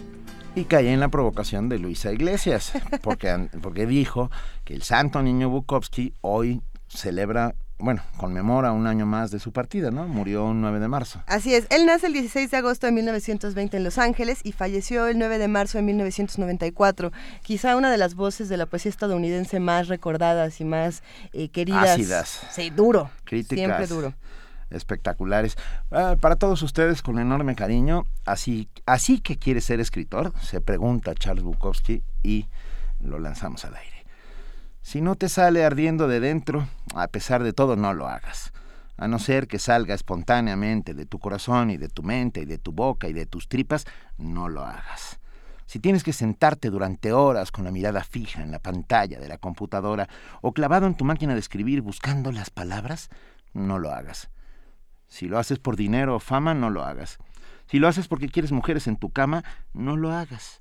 Si quieres, si tienes que sentarte y reescribirlo una y otra vez, no lo hagas. Si te cansas solo pensar en hacerlo, no lo hagas. Si estás intentando escribir como cualquier otro, olvídalo. Si primero tienes que leerlo a tu esposa o a tu novia o a tu novio, a tus padres o a cualquiera, no estás preparado. No seas como tantos escritores, no seas como tantos miles de personas que se llaman a sí mismos escritores, no seas soso y aburrido y pretencioso, no te consumas en tu amor propio. Las bibliotecas del mundo bostezan hasta dormirse con esa gente. No seas uno de ellos, no lo hagas, a no ser que salga de tu alma como un cohete, a no ser que quedarte quieto pudiera llevarte a la locura, al suicidio o al asesinato, no lo hagas. A no ser que el sol dentro de ti esté quemando tus tripas, no lo hagas. Cuando sea verdaderamente el momento y si has sido elegido, sucederá por sí solo y seguirá sucediendo hasta que mueras o hasta que muera en ti. No hay otro camino y nunca lo hubo. Primer movimiento. Escucha la vida con otro sentido.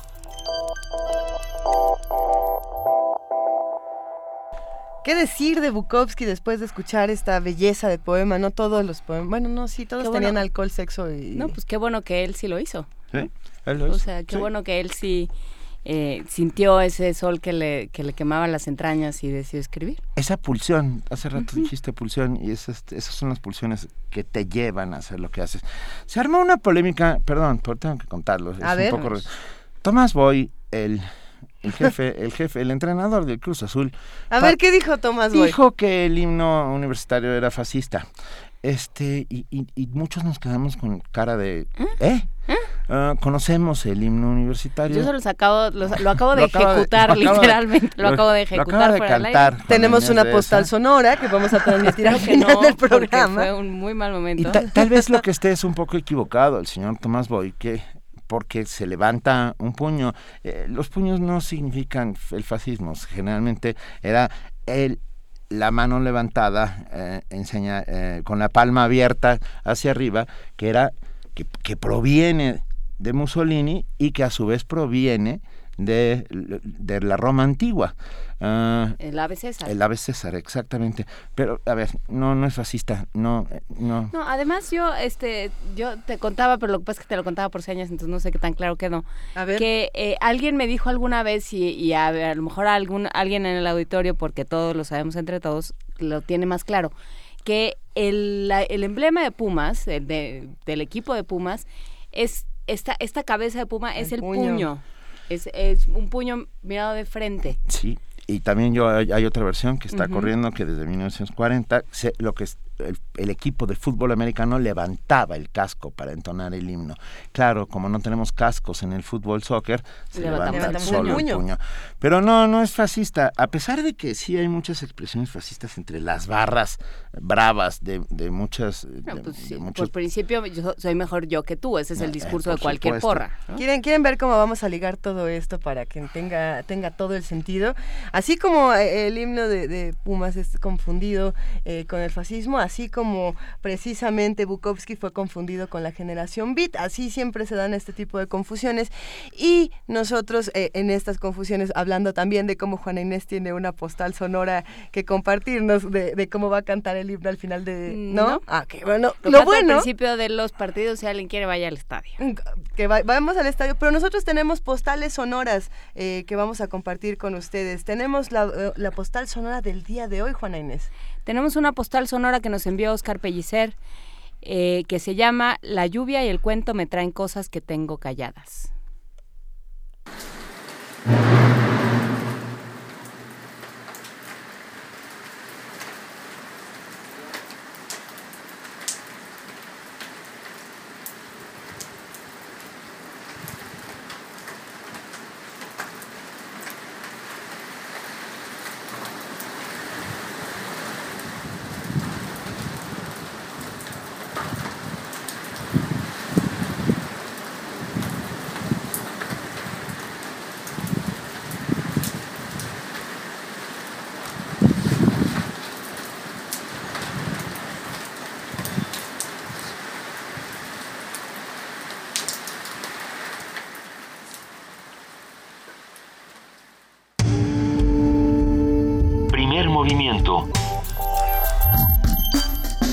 Donde todos rugen, el puma ronronea.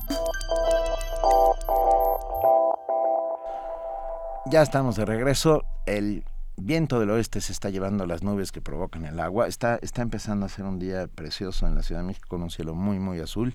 Estén pendientes. Pero por lo pronto nos vamos con nuestro hombre en Guadalajara, Juan Arturo Brennan, que está en el Festival Internacional de Cine de Guadalajara y que, bueno, ustedes saben que Juan Arturo es director de cine, crítico musical y amigo de Primer Movimiento. Juan Arturo. Y aquí el clima se está arruinando espantosamente. Hasta No. ayer estuvo maravilloso y hoy amaneció frío, lluvioso, nublado, helado, con mucho viento, etcétera. Lo bueno es que si uno se mete a ver películas, si uno entra al cine, eh, encuentra otras realidades, querido Juan Arturo. Exactamente, buenos días, Benito, Luisa, Juana Inés, ¿cómo están todos? Buen día, muy bien, Buenos muchas días. gracias.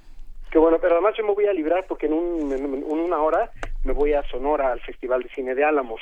Mm. Entonces me voy a disfrazar de vuestro hombre en Álamos a partir de hoy, a ver si mañana o pasado les, com- les comento alguna cosa. Venga, será importantísimo para nosotros. ¿Cómo has visto el Festival Internacional de Cine en Guadalajara, querido Juan Arturo Brennan? ¿Qué, qué has visto? ¿Qué te ha parecido? ¿Tus opiniones? Cuéntanos. Bien, primero que nada comentarles que sí hay un ambiente muy intenso de festival. Está todo el mundo aquí, todo el mundo que tiene que ver algo con el cine en este país prácticamente o está o ha pasado por Guadalajara. Y eso es, entre otras cosas, muy divertido, muy instructivo, porque de pronto se cruza uno con gente con la que puede platicar de esto y aquello y lo otro. No solamente a nivel de creatividad y de, eh, y, y de hacer cine, sino también asuntos de industria, de exhibición, de festivales, etcétera, ¿no? Entonces eso es muy interesante y por supuesto he estado viendo cine como, como bestia peluda. Terminamos ayer de adjudicar el premio de mm, al mejor cortometraje iberoamericano que se va a anunciar en el día de la clausura. Fue un jurado bastante agradable para trabajar con ellos. Nos fue bastante fácil la deliberación y esa parte ya estuvo, ¿no? Pero aparte pues estuve viendo un montón de, de largometrajes, algunos de ellos en competencias de distintas eh, en distintas áreas, etcétera. Y quería yo rescatar básicamente eh, un par de ellos que son, son justamente los que vi ayer. Uno de ellos, una, una ficción mexicana de nombre La Cuarta Compañía, que está basada en hechos reales. Trata de un equipo de fútbol americano llamado Los Perros, que se formó en el penal de Santa Mar- Marta Catitla.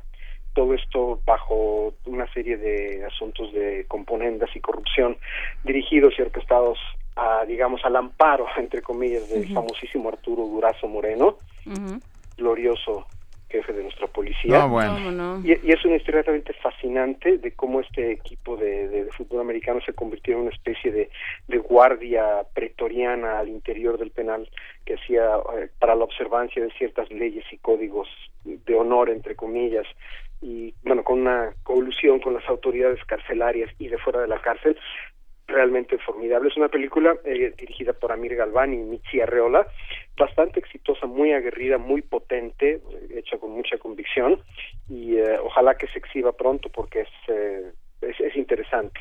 La historia, por supuesto, a mí me dieron ganas de ponerme a investigar rápidamente qué hubo, qué hubo abajo de los famosos perros de Santa Marta Catitla, ¿no?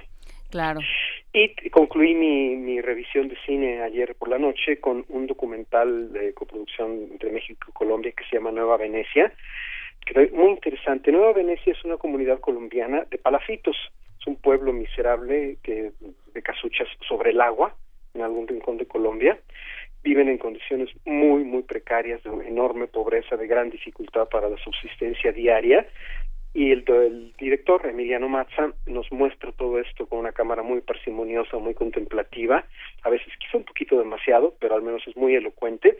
Y el, eh, la espina dorsal del asunto es que en medio de estas condiciones espeluznantes de, vivir sobre el agua, arrancándole al agua y a las pocas plantas que hay una subsistencia mínima, hay una preocupación importante en la comunidad, que es construir una pequeña cancha de fútbol.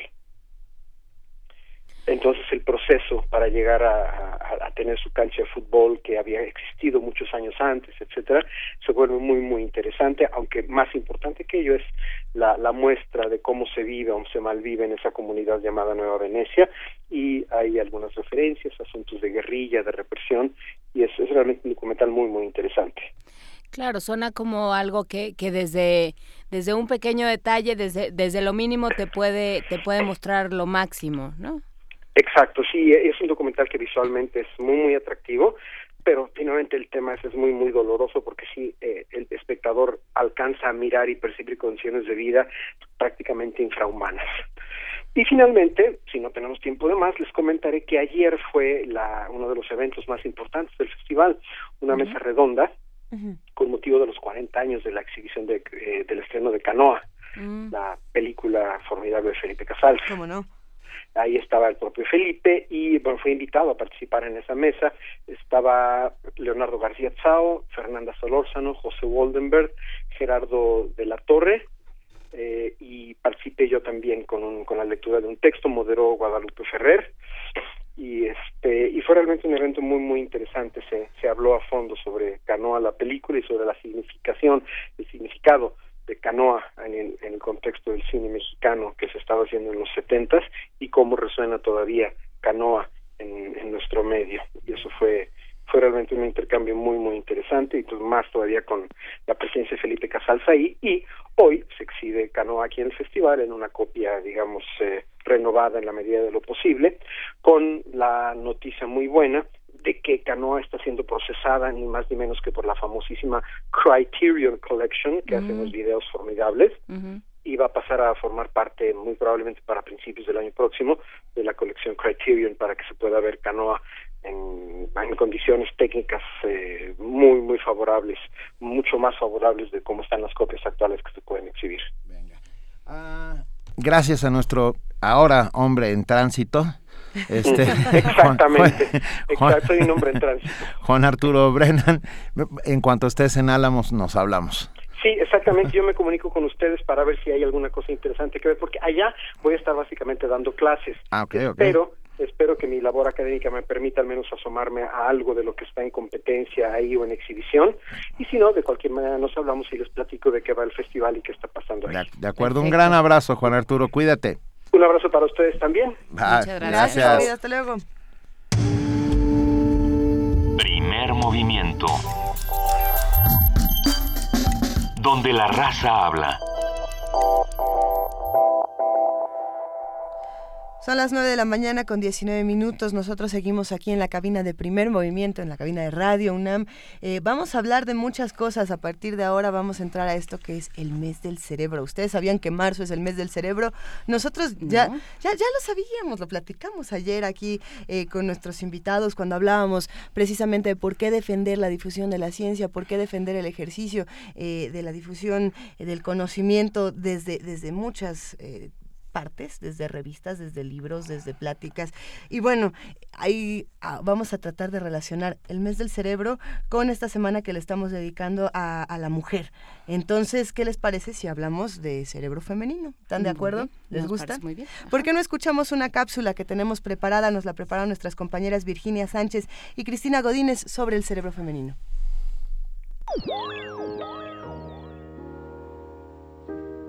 Nosotros, de un vistazo, percibimos tres copas en una mesa. Fones, todos los vástagos y racimos y frutos que comprende una parra. Sabía las formas de las nubes australes del amanecer del 30 de abril de 1882 y podía compararlas en el recuerdo con las vetas de un libro en pasta española que solo había mirado una vez y con las líneas de la espuma que un remo levantó en el río Negro la víspera de la acción del quebracho.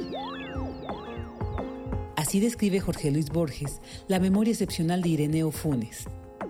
La evocación literaria viene porque científicos del Instituto Salk en Estados Unidos dieron a conocer que el cerebro humano tiene una capacidad de almacenar 10 veces más información de lo que se pensaba. Llegaron a esta conclusión luego de descubrir una serie de conexiones o formas de comunicación, sinapsis, entre neuronas que pasaban inadvertidas por ser gemelas de otras. Pero, ¿para qué nos sirve almacenar tantos datos en nuestra cabeza? De ello nos habla el doctor Gabriel Gutiérrez Ospina del Instituto de Investigaciones Biomédicas. Nos sirve para generar una serie de memorias que nos permiten pues operar en el mundo y hacerlo conocido de tal forma que podamos interaccionar con él de una manera muy familiarizada. La información que podemos almacenar nos ayuda a construir todas estas imágenes del mundo y a operar dentro de él de manera coherente.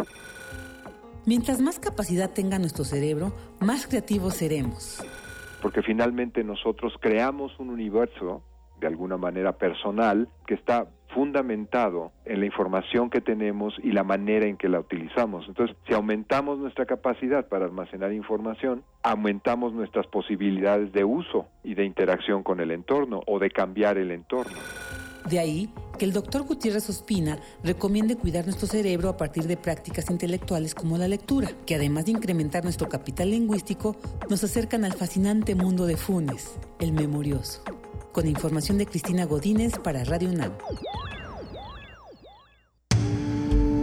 Primer movimiento. Escucha la vida con otro sentido.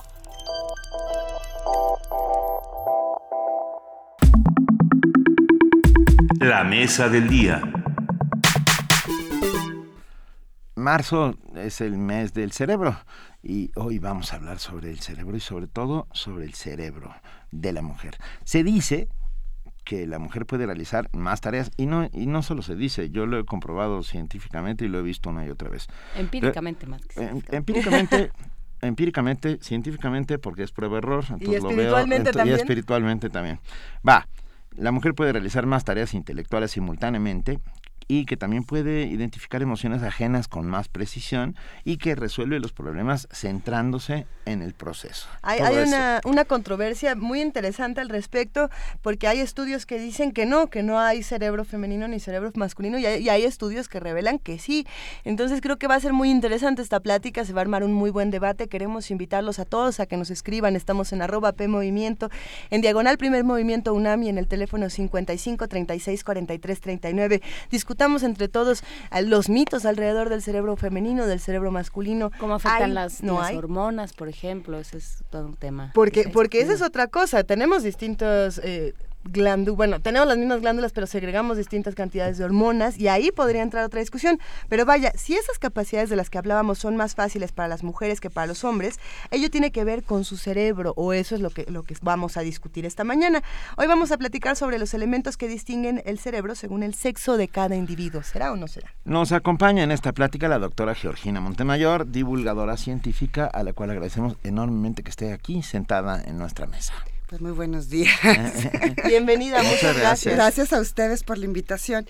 Pues sí, realmente es una situación de mucha discusión. Yo cuando estaba revisando, porque como, como ustedes saben, estas cosas de la ciencia, constantemente hay ajustes, porque así es propiamente la ciencia, y bendito Dios que sea así, no permanezcamos mucho tiempo en el error. Hay un, recientemente hay un artículo publicado que pretende echar por tierra todos estos trabajos, diciendo que no es posible hablar, hablar de diferencias cuando los cerebros, tanto de hombres como mujeres, están constituidos por las mismas estructuras, lo cual es cierto. Afortunadamente tenemos las mismas estructuras, pero el modelaje que se hace a través de los neurotransmisores, a través de las hormonas, y claro, también a través del, grupo social al que se pertenece, provocan estos cambios en la organización de las redes neuronales, en la comunicación entre las neuronas. Mira, vamos a comenzar por algo que toda la vida lo hemos sabido desde el siglo XVII, XVIII. Nuestros cerebros, como mujeres, tienden a ser más pequeños en proporción al equivalente de un varón en cuanto, uh -huh. eh, porque primero nuestras tallas y nuestros cuerpos femeninos tienden a ser de dimensiones sí. reducidas según el grupo étnico al que uno pertenece. En este país donde hay tantísima variedad, no es lo mismo una mujer del norte que una mujer del centro o una mujer del sur pero siempre nuestros cerebros en esta proporción tienden a tener menos volumen, y esa es una gran ventaja, porque tenemos las mismas neuronas, pero cerebros más pequeños, mejor comunicadas las neuronas. ¿Y ah. esto en qué se representa? Mejor manejo de vocación de memoria. Al tener más comunicadas las neuronas y las redes neuronales, tenemos una posibilidad de darnos cuenta de cosas que suceden en el contexto, con mayor rapidez que los varones. Además, esto también hace tiempo que se sabe, nuestros cerebros, cerebros femeninos, no están tan lateralizados. ¿Qué quiere decir esto? Los cerebros masculinos se dice que por acción de la testosterona tienden a tener una función más centrada o en el hemisferio izquierdo o en el hemisferio derecho. Por eso se dice que es mucho más fácil para un hombre concentrarse que para nosotras, que nosotras somos más contextuales, que los estímulos del medio externo nos llaman más la atención y que los varones se concentran. Así que cuando un hombre está viendo un partido de soccer, de veras no oye que están tocando la puerta, porque está concentrado. Y nosotras tenemos esta aparente problema que cualquier cosa que estamos haciendo, si viene un estímulo del contexto, nos, nos, des, nos distrae y entonces tendemos a dar respuestas. Esto hace entonces que nosotras estemos, dependamos más del contexto. Tú le preguntas a un varón para venir acá a Radio UNAM y te va a decir cuántos metros después del parque hundido, a cuántos metros debes dar vuelta, y una mujer es contextual y te dirá, mira, vas a ver el World Trade Center, y luego vas a ver un letrero bien mono, y luego te sigues, hay una casa de tal color, entonces ahí das vuelta, y luego vas a ver unas jacarandas. Uh -huh. Somos contextuales. Entonces esto es debido a esta disposición del cerebro. Perdón, creo que tengo cerebro femenino. Después de lo que acabas de decir. Pero es que esa era, esa era lo, mi, mi, duda, digamos, ¿cómo, cómo establecemos en este momento en el que además ya, ya somos tan conscientes de que, de que la sexualidad es tan, tan fluctuante, digamos, tan fluida, ¿no? y hay tantas em, posibilidades de de, que se no no no lo voy no, a decir no entiendo muy bien la pregunta. Tú quieres decir de la variabilidad sexual ajá. Mira qué pasa no es lo mismo un transexual que un homosexual. Un homosexual no es que tenga un cerebro de mujer. Un homosexual tiene cerebro de hombre. Un transexual no. Son cosas diferentes. Esto no quiere decir que los, a los hombres se les esté negado esta parte que ha sido, bueno, y después del Día de la Mujer, tan glorificada, esta parte sensible. Y no quiere decir que las mujeres no podamos ser tan duras y tan demoledoras como son los varones. Esto ya estaríamos hablando de programas culturales. Pero ¿qué cosas sí dependen de nuestro cerebro? Por ejemplo, que nosotras no respondemos tan rápido ante estímulos que provocan eh, sensaciones de miedo o de respuestas de agresión porque la cantidad de neuronas espejo, estas neuronas que ayudan a establecer el poder conocer lo que el otro está pensando y que están localizadas en varias partes del cerebro, pero cuanto más cantidad en los lóbulos, en esta región frontal, atrás de la frente, nosotras tenemos más neuronas que conexiones. Los hombres tienen más conexiones, por eso ellos responden mucho más rápido ante los estímulos, sobre todo aquellos que son impactados sobre esta amígdala cerebral, que es la encargada de las sensaciones como el miedo y la agresividad. Nosotras somos más de, de pensar cómo nos vamos a vengar, de dar una respuesta a largo plazo porque no tenemos tantas conexiones que nos permitan dar respuestas mucho, muy rápidas. Y eso está dado mm. por esta situación. Ahora, esto es promedio. Esto no quiere decir que a lo mejor a mí me faltan neuronas espejo y yo tengo más fibras y doy respuestas y que además que cuando a mí me criaron como mujer, en mi casa, mis padres, estas respuestas las aplaudían. Y entonces yo, a pesar de ser mujer, tendría respuestas que están más relacionadas a la forma de responder del varón. Eh, precisamente, me, quedé pensando en las respuestas hormonales y las respuestas neuronales que se pueden tener ante ciertos eventos y cómo eso también puede desarrollar desde la educación la diferencia entre un cerebro y otro, ¿no? Eh, podemos partir, trataré de, ser breve. Por un lado está este estudio de la Universidad de Tel Aviv, que era el que decía, no, es el mismo tipo de cerebro, lo que pasa es que hay otro tipo de relaciones, pero tenemos un cerebro, ¿no? Y por el otro lado están todas las investigaciones previas que dicen, bueno, si hay diferentes tipos de conexiones, si hay diferentes tipos de estructuras, aunque partamos del mismo molde.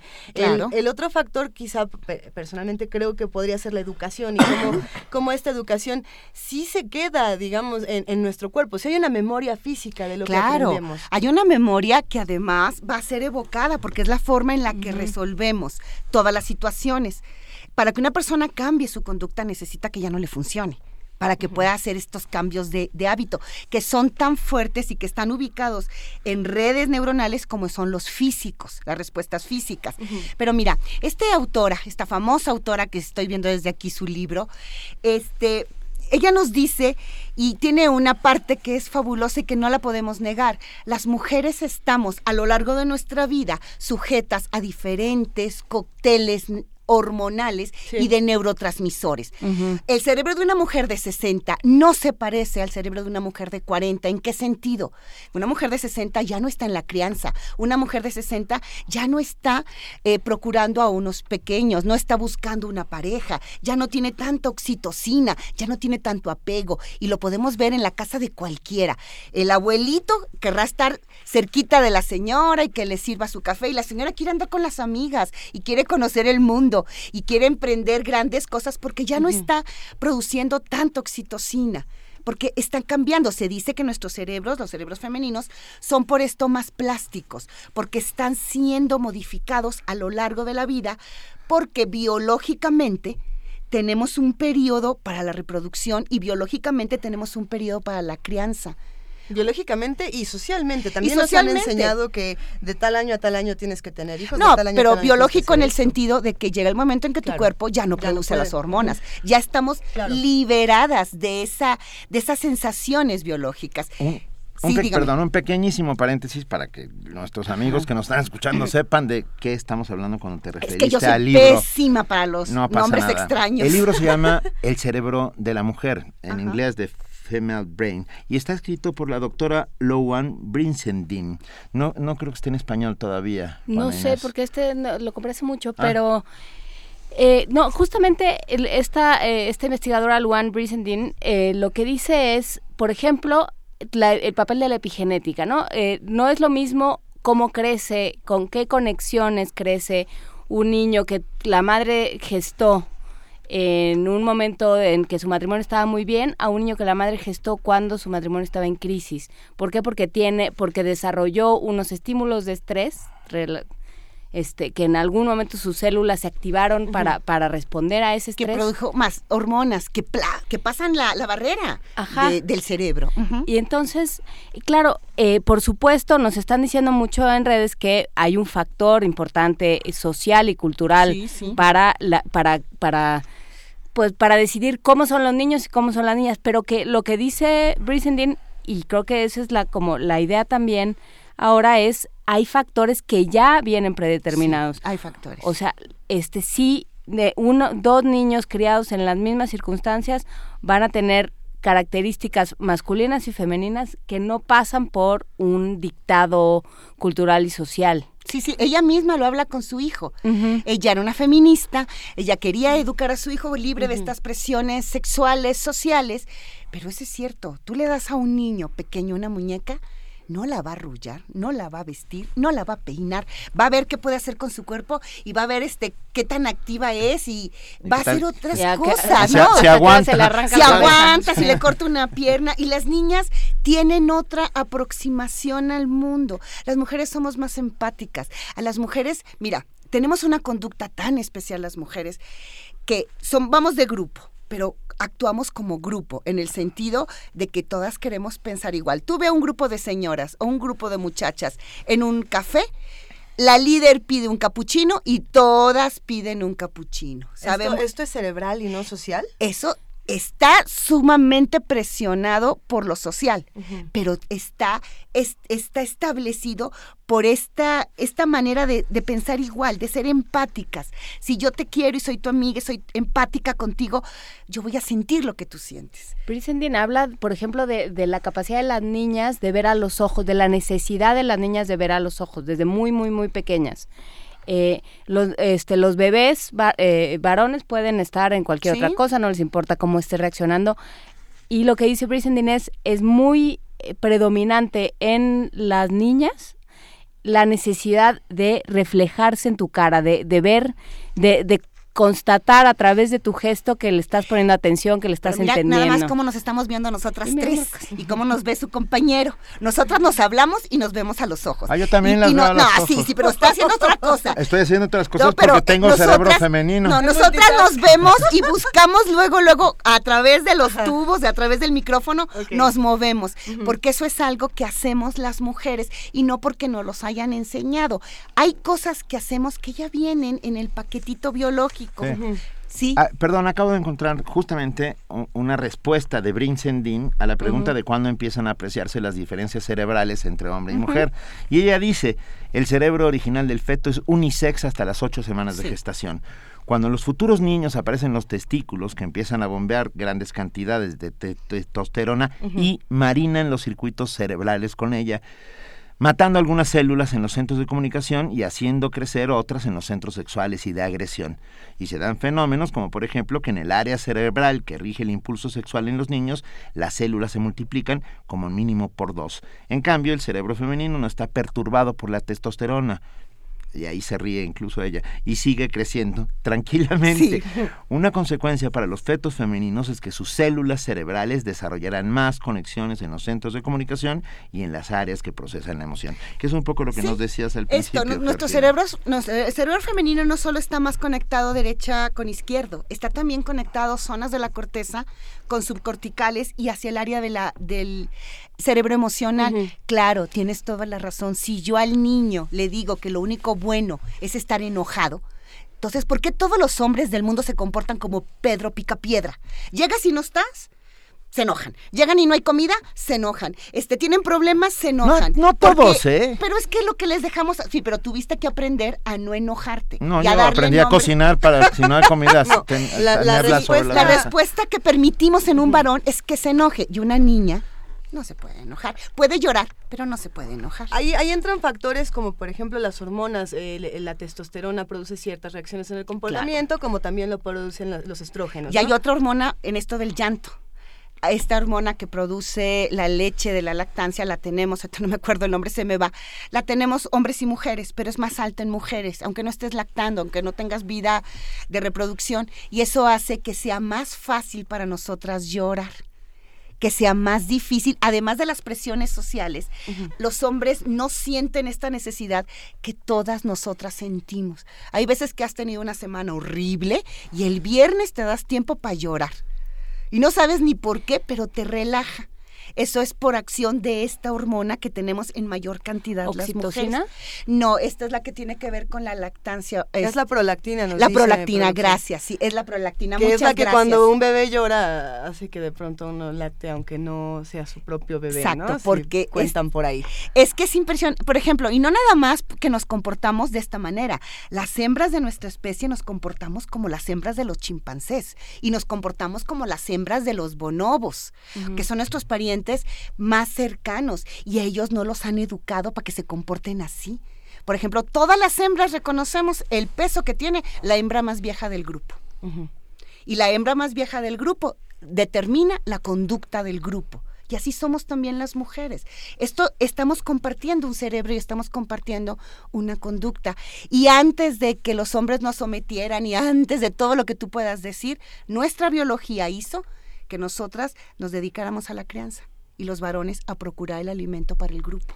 Hay que, hay que insistir porque, porque salen eh, las personas en redes que vieron Sí, a hay un mucho- niño, hay muchos a- comentarios, a, un sí. niño este, cuidar a una muñeca, que esto, muñeca. que estos no son, no son absolutos, ¿no? No. Que esto es lo que se ha observado. ¿Cuándo se empieza a estudiar esto? ¿Cuándo, ¿cuándo empiezan a darse cuenta hay algo en aquí? los, en los años 70, Ujú. cuando las mujeres empezamos a llenar las calles de manifestaciones y a pedirle igualdad, también los homosexuales lo hacen en Norteamérica. Ya hay un científico homosexual, Levine, que publica un libro, un libro que se llama El cerebro sexual. Estaba él tratando de encontrar la respuesta a la pregunta si ser homosexual estaba determinado genéticamente, si era algo con el que se venía al mundo. Y entonces él empieza a hacer los estudios, porque estarán ustedes de acuerdo que es más fácil conseguir, en aquella época era más fácil conseguir dinero para investigar el cerebro del hombre que para investigar el de la mujer. ¿Por qué? Porque los hombres estaban más posicionados en los mundos laborales. Y él empieza a estudiar cerebros de hombres y cerebros de homosexuales, tratando de encontrar alguna diferencia en la estructura, porque tampoco teníamos mucha tecnología como la tenemos ahora. Cuando de pronto empieza a revisar cerebros de, de mujeres y se empieza a dar cuenta que no eran iguales los cerebros morfológicamente que los cerebros de los hombres. Y este acto y esta publicación de este libro que todavía se consigue y que está publicado en español, empieza a levantar esta El onda. cerebro sexual se llama. Se llama el cerebro sexual, Levine se llama el autor. Empieza a despertar este interés por porque primero lo proponía un homosexual en un tiempo en donde todavía no era políticamente correcto llamarse homosexual. Y entonces empiezan a tratar de debatir estos hallazgos y empiezan a estudiar y se dan cuenta de que el cerebro morfológicamente, el de una mujer, no era precisamente igual al del varón en ciertas estructuras. Por ejemplo, nosotros tenemos una región del hipocampo más grande. El hipocampo es la estructura del cerebro que te permite consolidar la memoria. Aparentemente por eso nosotras nos es más fácil guardar memorias que a los varones. Nuestra amígdala cerebral en los núcleos en donde da respuesta a la agresión no es tan grande. Y tenemos otra estructura que es muy interesante, que es el cíngulo, la corteza del cíngulo, que está arriba del el paso de las conexiones entre los dos hemisferios. Es más grande. El cíngulo es el centro de la preocupación. Porque nosotros podemos estar laborando en nuestro trabajo muy concentradas y luego te viene la pregunta, ¿compré pollo? Me llamó mi mamá, la llamé y empiezas a preocuparte y a preocuparte y a preocuparte y nos cuesta mucho alejarnos de las preocupaciones. A los varones les es aparentemente más fácil. Primero porque tienen un mundo de jerarquía que es más vertical y nosotras somos más horizontales. Nos preocupa tanto habernos enojado con una amiga como que el jefe nos rechazó el trabajo. Nosotras no hacemos esta escala de valores que los varones hacen, donde su trabajo tiende a ser el punto más importante. Y segundo, nosotras tenemos esta, e, que no podría yo ni expresar qué es, pero que cualquier mujer que me escuche lo, conoce. Para nosotros todo es importante y nosotras queremos ser siempre, atender y esta actitud de servicio viene también de la empatía y viene también esta capacidad de preocuparse. Además, las mujeres tenemos programas muy antiguos, más desarrollados, como la, eh, la lectura de expresión facial.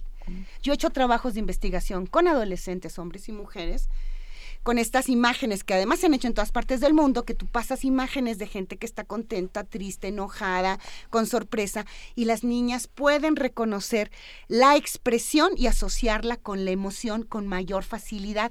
A los varones les es muy fácil en enojo, les es relativamente fácil la alegría, pero tienen mucho problema con la tristeza, no reconocen la tristeza. Y eso cualquiera que haya tenido una pareja masculina lo sabe perfectamente bien. Hasta que no estás llorando, se dan cuenta que de a de veras estás triste.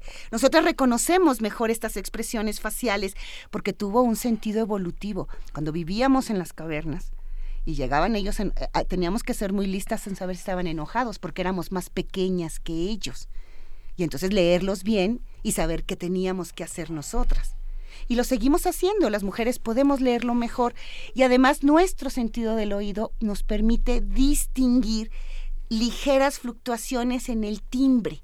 Por eso una mamá sabe cuando oye al hijo que algo le está pasando. Y además este vínculo que establecemos con los hijos es un vínculo neurohormonal a través de la oxitocina, que los varones, que si bien la tienen, su papel no es tan predominante, porque además tienen otro neurotransmisor que también tenemos nosotras, pero no en la misma cantidad, que es la vasopresina. En ellos es la hormona del apego. El problema es que la expresión de la testosterona bloquea la vasopresina. Pero cuando los hombres envejecen y la testosterona va en caída, empiezan a sentir apego a sus hijos más fuerte y el apego a la pareja. Y si no, para muestra un botón que nos diga si no se siente más apego. Yo lo que pasa es que soy apegado desde chiquito, pero a, lo mejor no soy un... no, pero ninguno de nosotros es el hombre estereotípico ah. ni la... O sea, digamos, es muy complicado porque nos dicen algo... Eh, nos dicen muchas cosas. Que nos dicen muchas cosas. Eh, sí, que además es que, bueno, se nos ve el tiempo, pero Em, Siempre es problemático hablar de estos temas. Ajá, porque, porque lo que dice, por ejemplo, doctor Obgin es que, eh, que a lo mejor estas, estas diferencias biológicas pueden utilizarse para justificar estereotipos de género. Ah, no, sí, porque de ahí surgen los estereotipos de las diferencias. Si todos fuéramos iguales y nos comportáramos iguales, no tendríamos estereotipos. Y aunque es una palabra que políticamente no es muy correcta, es una forma en que el cerebro responde. Yo tomo cuatro o cinco datos y después con mi cerebro hace un mapa. Y entonces dice, cada vez que veas este dato y este, es este estereotipo, para ahorrarte, ahorrar tiempo. es un programa del cerebro formar estereotipos. Creo que queda la pregunta de si la biología es destino o no en una sociedad como la nuestra. la biología, la biología será destino. Yo creo que es algo que podemos plantear para los, que nos escuchan, para nosotros aquí en la mesa. Y, bueno, eh, creo que hay, que ir cerrando esta conversación, aunque no tengamos ganas de cerrarla, porque se da para, para horas y horas de diálogo. Me pregunto, pensando en, cómo vivimos en nuestro país, eh, las estructuras sociales, como las estructuras hormonales, como las estructuras científicas, como todas nosotros estamos rodeados de estructuras todo el tiempo, ¿no? Tenemos andamiajes de todas las clases. Eh, pensando por ejemplo, en lo que hablabas, Georgina, de la evolución, eh, de cómo hemos ido modificando nuestros comportamientos, cómo hemos ido modificando nuestras respuestas hormonales, nuestras respuestas neuronales. ¿Qué pasa cuando pasamos más de 50 eh, años, 100 años, 200 años, bajo ciertos paradigmas sociales, eh, para ciertas estructuras heteropatriarcales? ¿Cómo se va modificando el, el comportamiento tanto de hombres como de mujeres? Fíjate que ahí tendríamos un serio, serio problema, porque hay patrones culturales que se vuelven a repetir. A pesar, mira, yo pertenezco a la generación de los setentas. tú me vas a decir si puedo yo entender estas ligas de mujeres que ahora quieren educar a sus hijos, estar presentes todo el tiempo, este educarlos en casa. Educarlos en casa, la lactancia prolongada. Yo no estoy en contra de nada de eso, me llama la atención que aquellas cosas que en los 70 sentíamos las mujeres que nos ataban y que eran producto de las sociedades machistas, estamos regresando. El problema es esto, es destino biológico cuando las mismas estructuras sociales pareciera que repiten y repiten cada tantas décadas, regresamos a un punto de partida del cual habíamos avanzado. Lo único que te digo, y eso está, que te lo puedo probar en el momento que quieras, es que ninguna mujer hoy en día está dispuesta a dar un paso atrás de las ganancias que tenemos a nivel social. Tenemos un cerebro que es muy potente, hombres y mujeres, que tiene también preferencias en todo, porque no somos iguales, porque ligeras variaciones de estos neurotransmisores te hacen a ti única, como me hacen a mí única. Más que, más que separarnos y hacer estos estereotipos, nos da la oportunidad de entender al otro de entenderlo un poco más desde la biología y de ayudarlo desde la biología a entender que la conducta es más allá que los genes y va más allá que los neurotransmisores, que podemos colaborar para construir un mundo mejor y una sociedad más equitativa, y no solamente entre hombres y mujeres, para arriba y para abajo, para todo. Que el, saber estas, estas diferencias, lo único que hace es que nos da la capacidad de entender al otro, de no obligarlo a ser como no es, y de seguir estudiando. Yo no creo que ninguno de nosotros cuatro quiera tener el cerebro igualito al del otro, porque si no nos perdemos. Mira, el único órgano que sabe quién somos y el único órgano que aprecia nuestra, nuestra diferencia, nuestra unicidad, es el cerebro. Bueno, démosle una oportunidad para que podamos utilizarlo en bien nuestro y en bien de los otros. Claro, el hecho de que de que estemos hechos de tal manera, ya no tenemos que ir Sí. El hecho de, pero es que qué buena conversación. El hecho de que estemos hechos de tal manera que eh, este las hormonas o, ciertas eh, eh, características evolutivas nos hagan propensos a ciertas conductas no quiere decir que esas son las conductas que vamos a, a, observar, ¿no? Que el otro tenga más testosterona que yo y por lo tanto este que la use, que la use, que la use, pues es su decisión, mi decisión será eh, eh, actuar en consecuencia y, responder en consecuencia. Voy a usar mi lo que me queda de testosterona para decir que muchas gracias a Georgina Montemayor. tenemos, tenemos que terminar lamentablemente esta conversación. Doctora Georgina Montemayor, divulgadora científica. Híjole, se quedaron un montón de muchas preguntas. repitamos esta mesa muchas preguntas. Eh, nos veremos muy pronto. Muchísimas gracias. Muchas gracias a ustedes. Muchas gracias. Primer movimiento. Escucha la vida con otro sentido.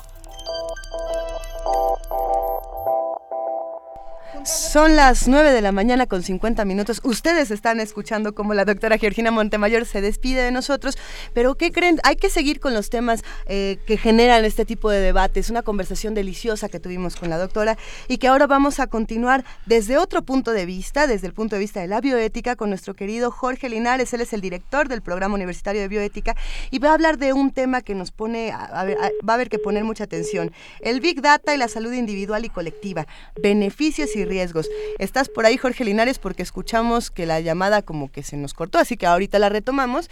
Pero bueno, creo que, creo que se quedan muchas preguntas. Las, las, los comentarios en redes sociales fueron muchísimos. Gracias a todos los que hacen comunidad con nosotros.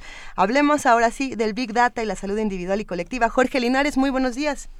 Hola Benito, Juan Inés y Luisa, ¿cómo están? Estamos muy bien aquí, muy contentos de que sea miércoles y poder hablar contigo. Gracias, igualmente. A ver, ¿qué es eso del Big Data y la salud individual y colectiva? Fíjense que, bueno, eh, ha habido toda una eh, transición, una revolución en marcha sobre el uso del, del Big Data o los datos masivos a partir sobre todo de aplicaciones eh, que están en los teléfonos y en las computadoras se calcula que hay más de 100.000 aplicaciones de estas, es un número impresionante, que por lo pronto están recopilando datos eh, de las personas, por ejemplo, en padecimientos como diabetes, padecimientos del corazón, padecimientos mentales. Entonces, toda esa información se va almacenando en los servidores de ciertas compañías y están eh, recopilando mucha información sobre los procesos, eh, digamos, de las eh, enfermedades eh, del mundo. Se calcula que hay más de 500, de 500 millones de personas que actualmente usan algún tipo de aplicación médica que no está regulada como un dispositivo médico, ¿no? Porque no es eso, sino simplemente uno cree que simplemente es, eh, es un, una ayuda para, por ejemplo, controlar, hacer una una tabla de frecuencias, controlar el nivel de se pongan ustedes, ¿no? Y eh, ya se han hecho distintos estudios sobre, sobre el Big Data o los datos masivos y tienen efectos muy interesantes en las decisiones de las personas. Por un lado, eh, puede puede eh, digamos eh, ayudar a desde luego a una a un monitoreo muy preciso de la enfermedad de alguien, a estar muy consciente de sus de sus procesos, de sus niveles, digamos. Eh, ahora se usan todos estos eh, dispositivos eh, en pulseras para los los corredores, la gente que hace mucho ejercicio, no para medir su su pulso, su eh, cantidad de calorías que queman, etcétera, y la gente se obsesiona con toda esta información, sintiendo que tiene control sobre su cuerpo y sobre su salud. Pero lo más interesante es que eh, estos dispositivos eh, van modificando, orientando, digamos, tamizando las decisiones de las personas alrededor de sus de sus acciones y de su y de su cuerpo. Esto es más imperceptible, es más difícil de, de digamos de ver de inmediato, pero es una consecuencia inevitable de este tipo de dispositivos y del uso de los de los datos masivos. Así es que por lo pronto no hay nada regulado acerca de estos dispositivos. Eh, se ha pensado siempre en los problemas de la privacidad y la confidencialidad. Ahora, con toda esta discusión, por ejemplo, sobre el Periscope, ¿no? Hubo estas eh, estas controversias alrededor de si de si esta información personal puede estar ahí en la en la red y ser revelada para todo el mundo o no. Y lo cierto es que va creciendo el uso de estas de estos dispositivos. Parecería que es simplemente una una ayuda estadística, pero sí hay un efecto muy interesante en la manera en que la gente concibe ahora la enfermedad, sus procesos biológicos y cómo puede llegar, digamos, a, a, a depender y a obsesionarse de- realmente por esta por esta información que no siempre es, es, es muy muy precisa, de tal manera que estos algoritmos y patrones que se des- descubren a partir del, del análisis informático de los datos masivos va creando eh, patrones y eh, formas de, de acción, así como por ejemplo los buscadores como el Google nos van, este, en principio ayudando, pero nos van indicando qué eh, páginas ver, qué información acceder, etcétera, etcétera. Entonces es una combinación entre los problemas de la salud y las y las tecnologías informáticas que está, digamos, expandiéndose muy rápidamente y que se está convirtiendo de uso muy cotidiano, muy incorporado, imperceptible, pero que en conjunto pues son millones y millones de datos que todos los días estamos enviando a partir de nuestros dispositivos y que algunas empresas sin regulación muy clara en los países están obteniendo y están utilizando también para venderla a, otras compañías como las farmacéuticas. ¿Cómo ven? No, pues, mal, por supuesto. Big Brother, ¿no? Pero, pero, pero uno es el, el, el principal informante de Big Brother ahora. Es que, claro, ese es el tema. Somos. La vida privada ya no es lo que era. Ya no es es lo que que era me quedo pensando en esta historia de la vida privada en cinco tomos, eh, que es una maravilla, que la recomiendo ampliamente. Y cómo hoy ha cambiado. Pero ya vas 100%. a poder leer esa historia de la vida privada y va a decir, Benito desayunó según en, en el restaurante no sé dónde y desayunó a, a saber, dos Así es. puntos, Nos ¿no? vamos a enterar del nivel de colesterol de Benito y de todo el mundo. Ajá, fíjate Hoy qué suerte. Se los voy a, se los voy a decir directamente. Oye, mi- mil gracias Jorge Linares por estar esta mañana con nosotros. Es un, es un tema que da para más, ¿eh? dentro de es muy interesante y está sucediendo hoy en día. Eh, hay unos autores que, solo les digo esta, esta idea rápidamente, Sí.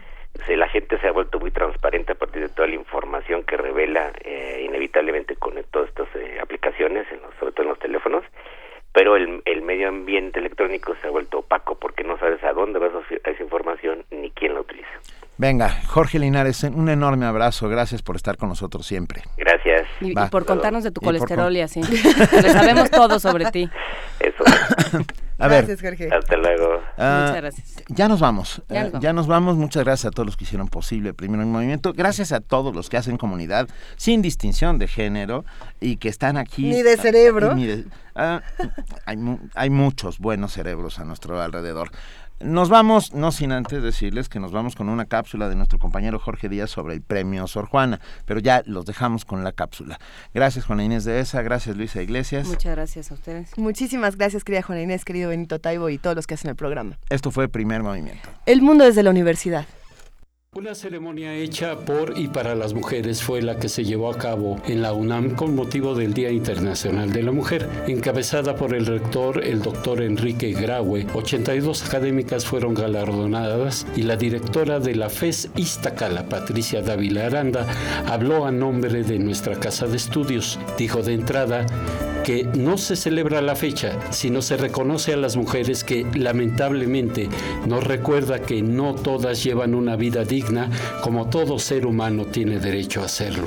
En este evento se tiene que enfatizar que la igualdad de género es un principio constitucional, lo que significa que todas las personas tenemos los mismos derechos y obligaciones ante el Estado y la sociedad. Así, hombres y mujeres debemos tener iguales oportunidades para asistir a la escuela, elegir pareja, conseguir un trabajo servicios de salud y ocupar puestos o cargos de representación social, política o académica. Como lo señala el Programa Universitario de Estudios de Género de la UNAM, la igualdad entre los géneros, además de ser un derecho fundamental, es la base para conseguir un mundo pacífico, próspero y sostenible. En los hechos, dijo la maestra Dávila Aranda, las mujeres se encuentran en clara desventaja en muchos aspectos. Y en particular, quiero centrarme en dos caras de la desigualdad de género, la violencia y las oportunidades laborales. Tristemente, muchas mujeres siguen siendo violentadas por sus parejas, hermanos, padres u otros hombres vinculados a sus vidas. El INEGI indica que el 47% de las mujeres de 15 años o más han sufrido algún tipo de violencia por parte de los varones. Se siguen violentando nuestros derechos y nuestra autonomía. Me refiero a la autonomía física, la que tiene que ver con el control de nuestro cuerpo, a la autonomía económica que se refiere a nuestra capacidad para tener un trabajo y generar nuestros propios ingresos, y a la autonomía en la toma de decisiones que afectan nuestra vida y la de la colectividad.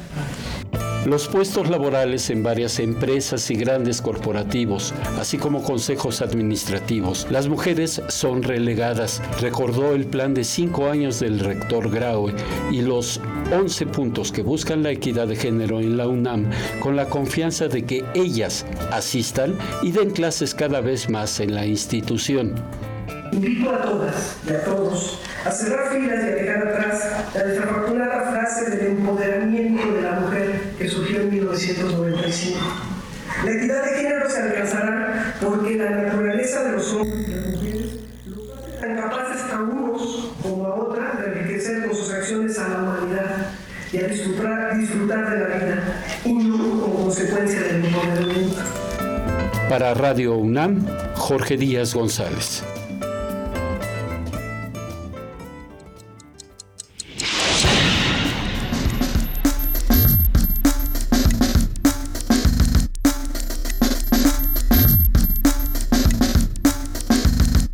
La Coordinación de Difusión Cultural de la UNAM y Radio UNAM presentaron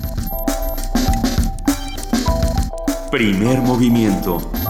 El mundo desde la universidad.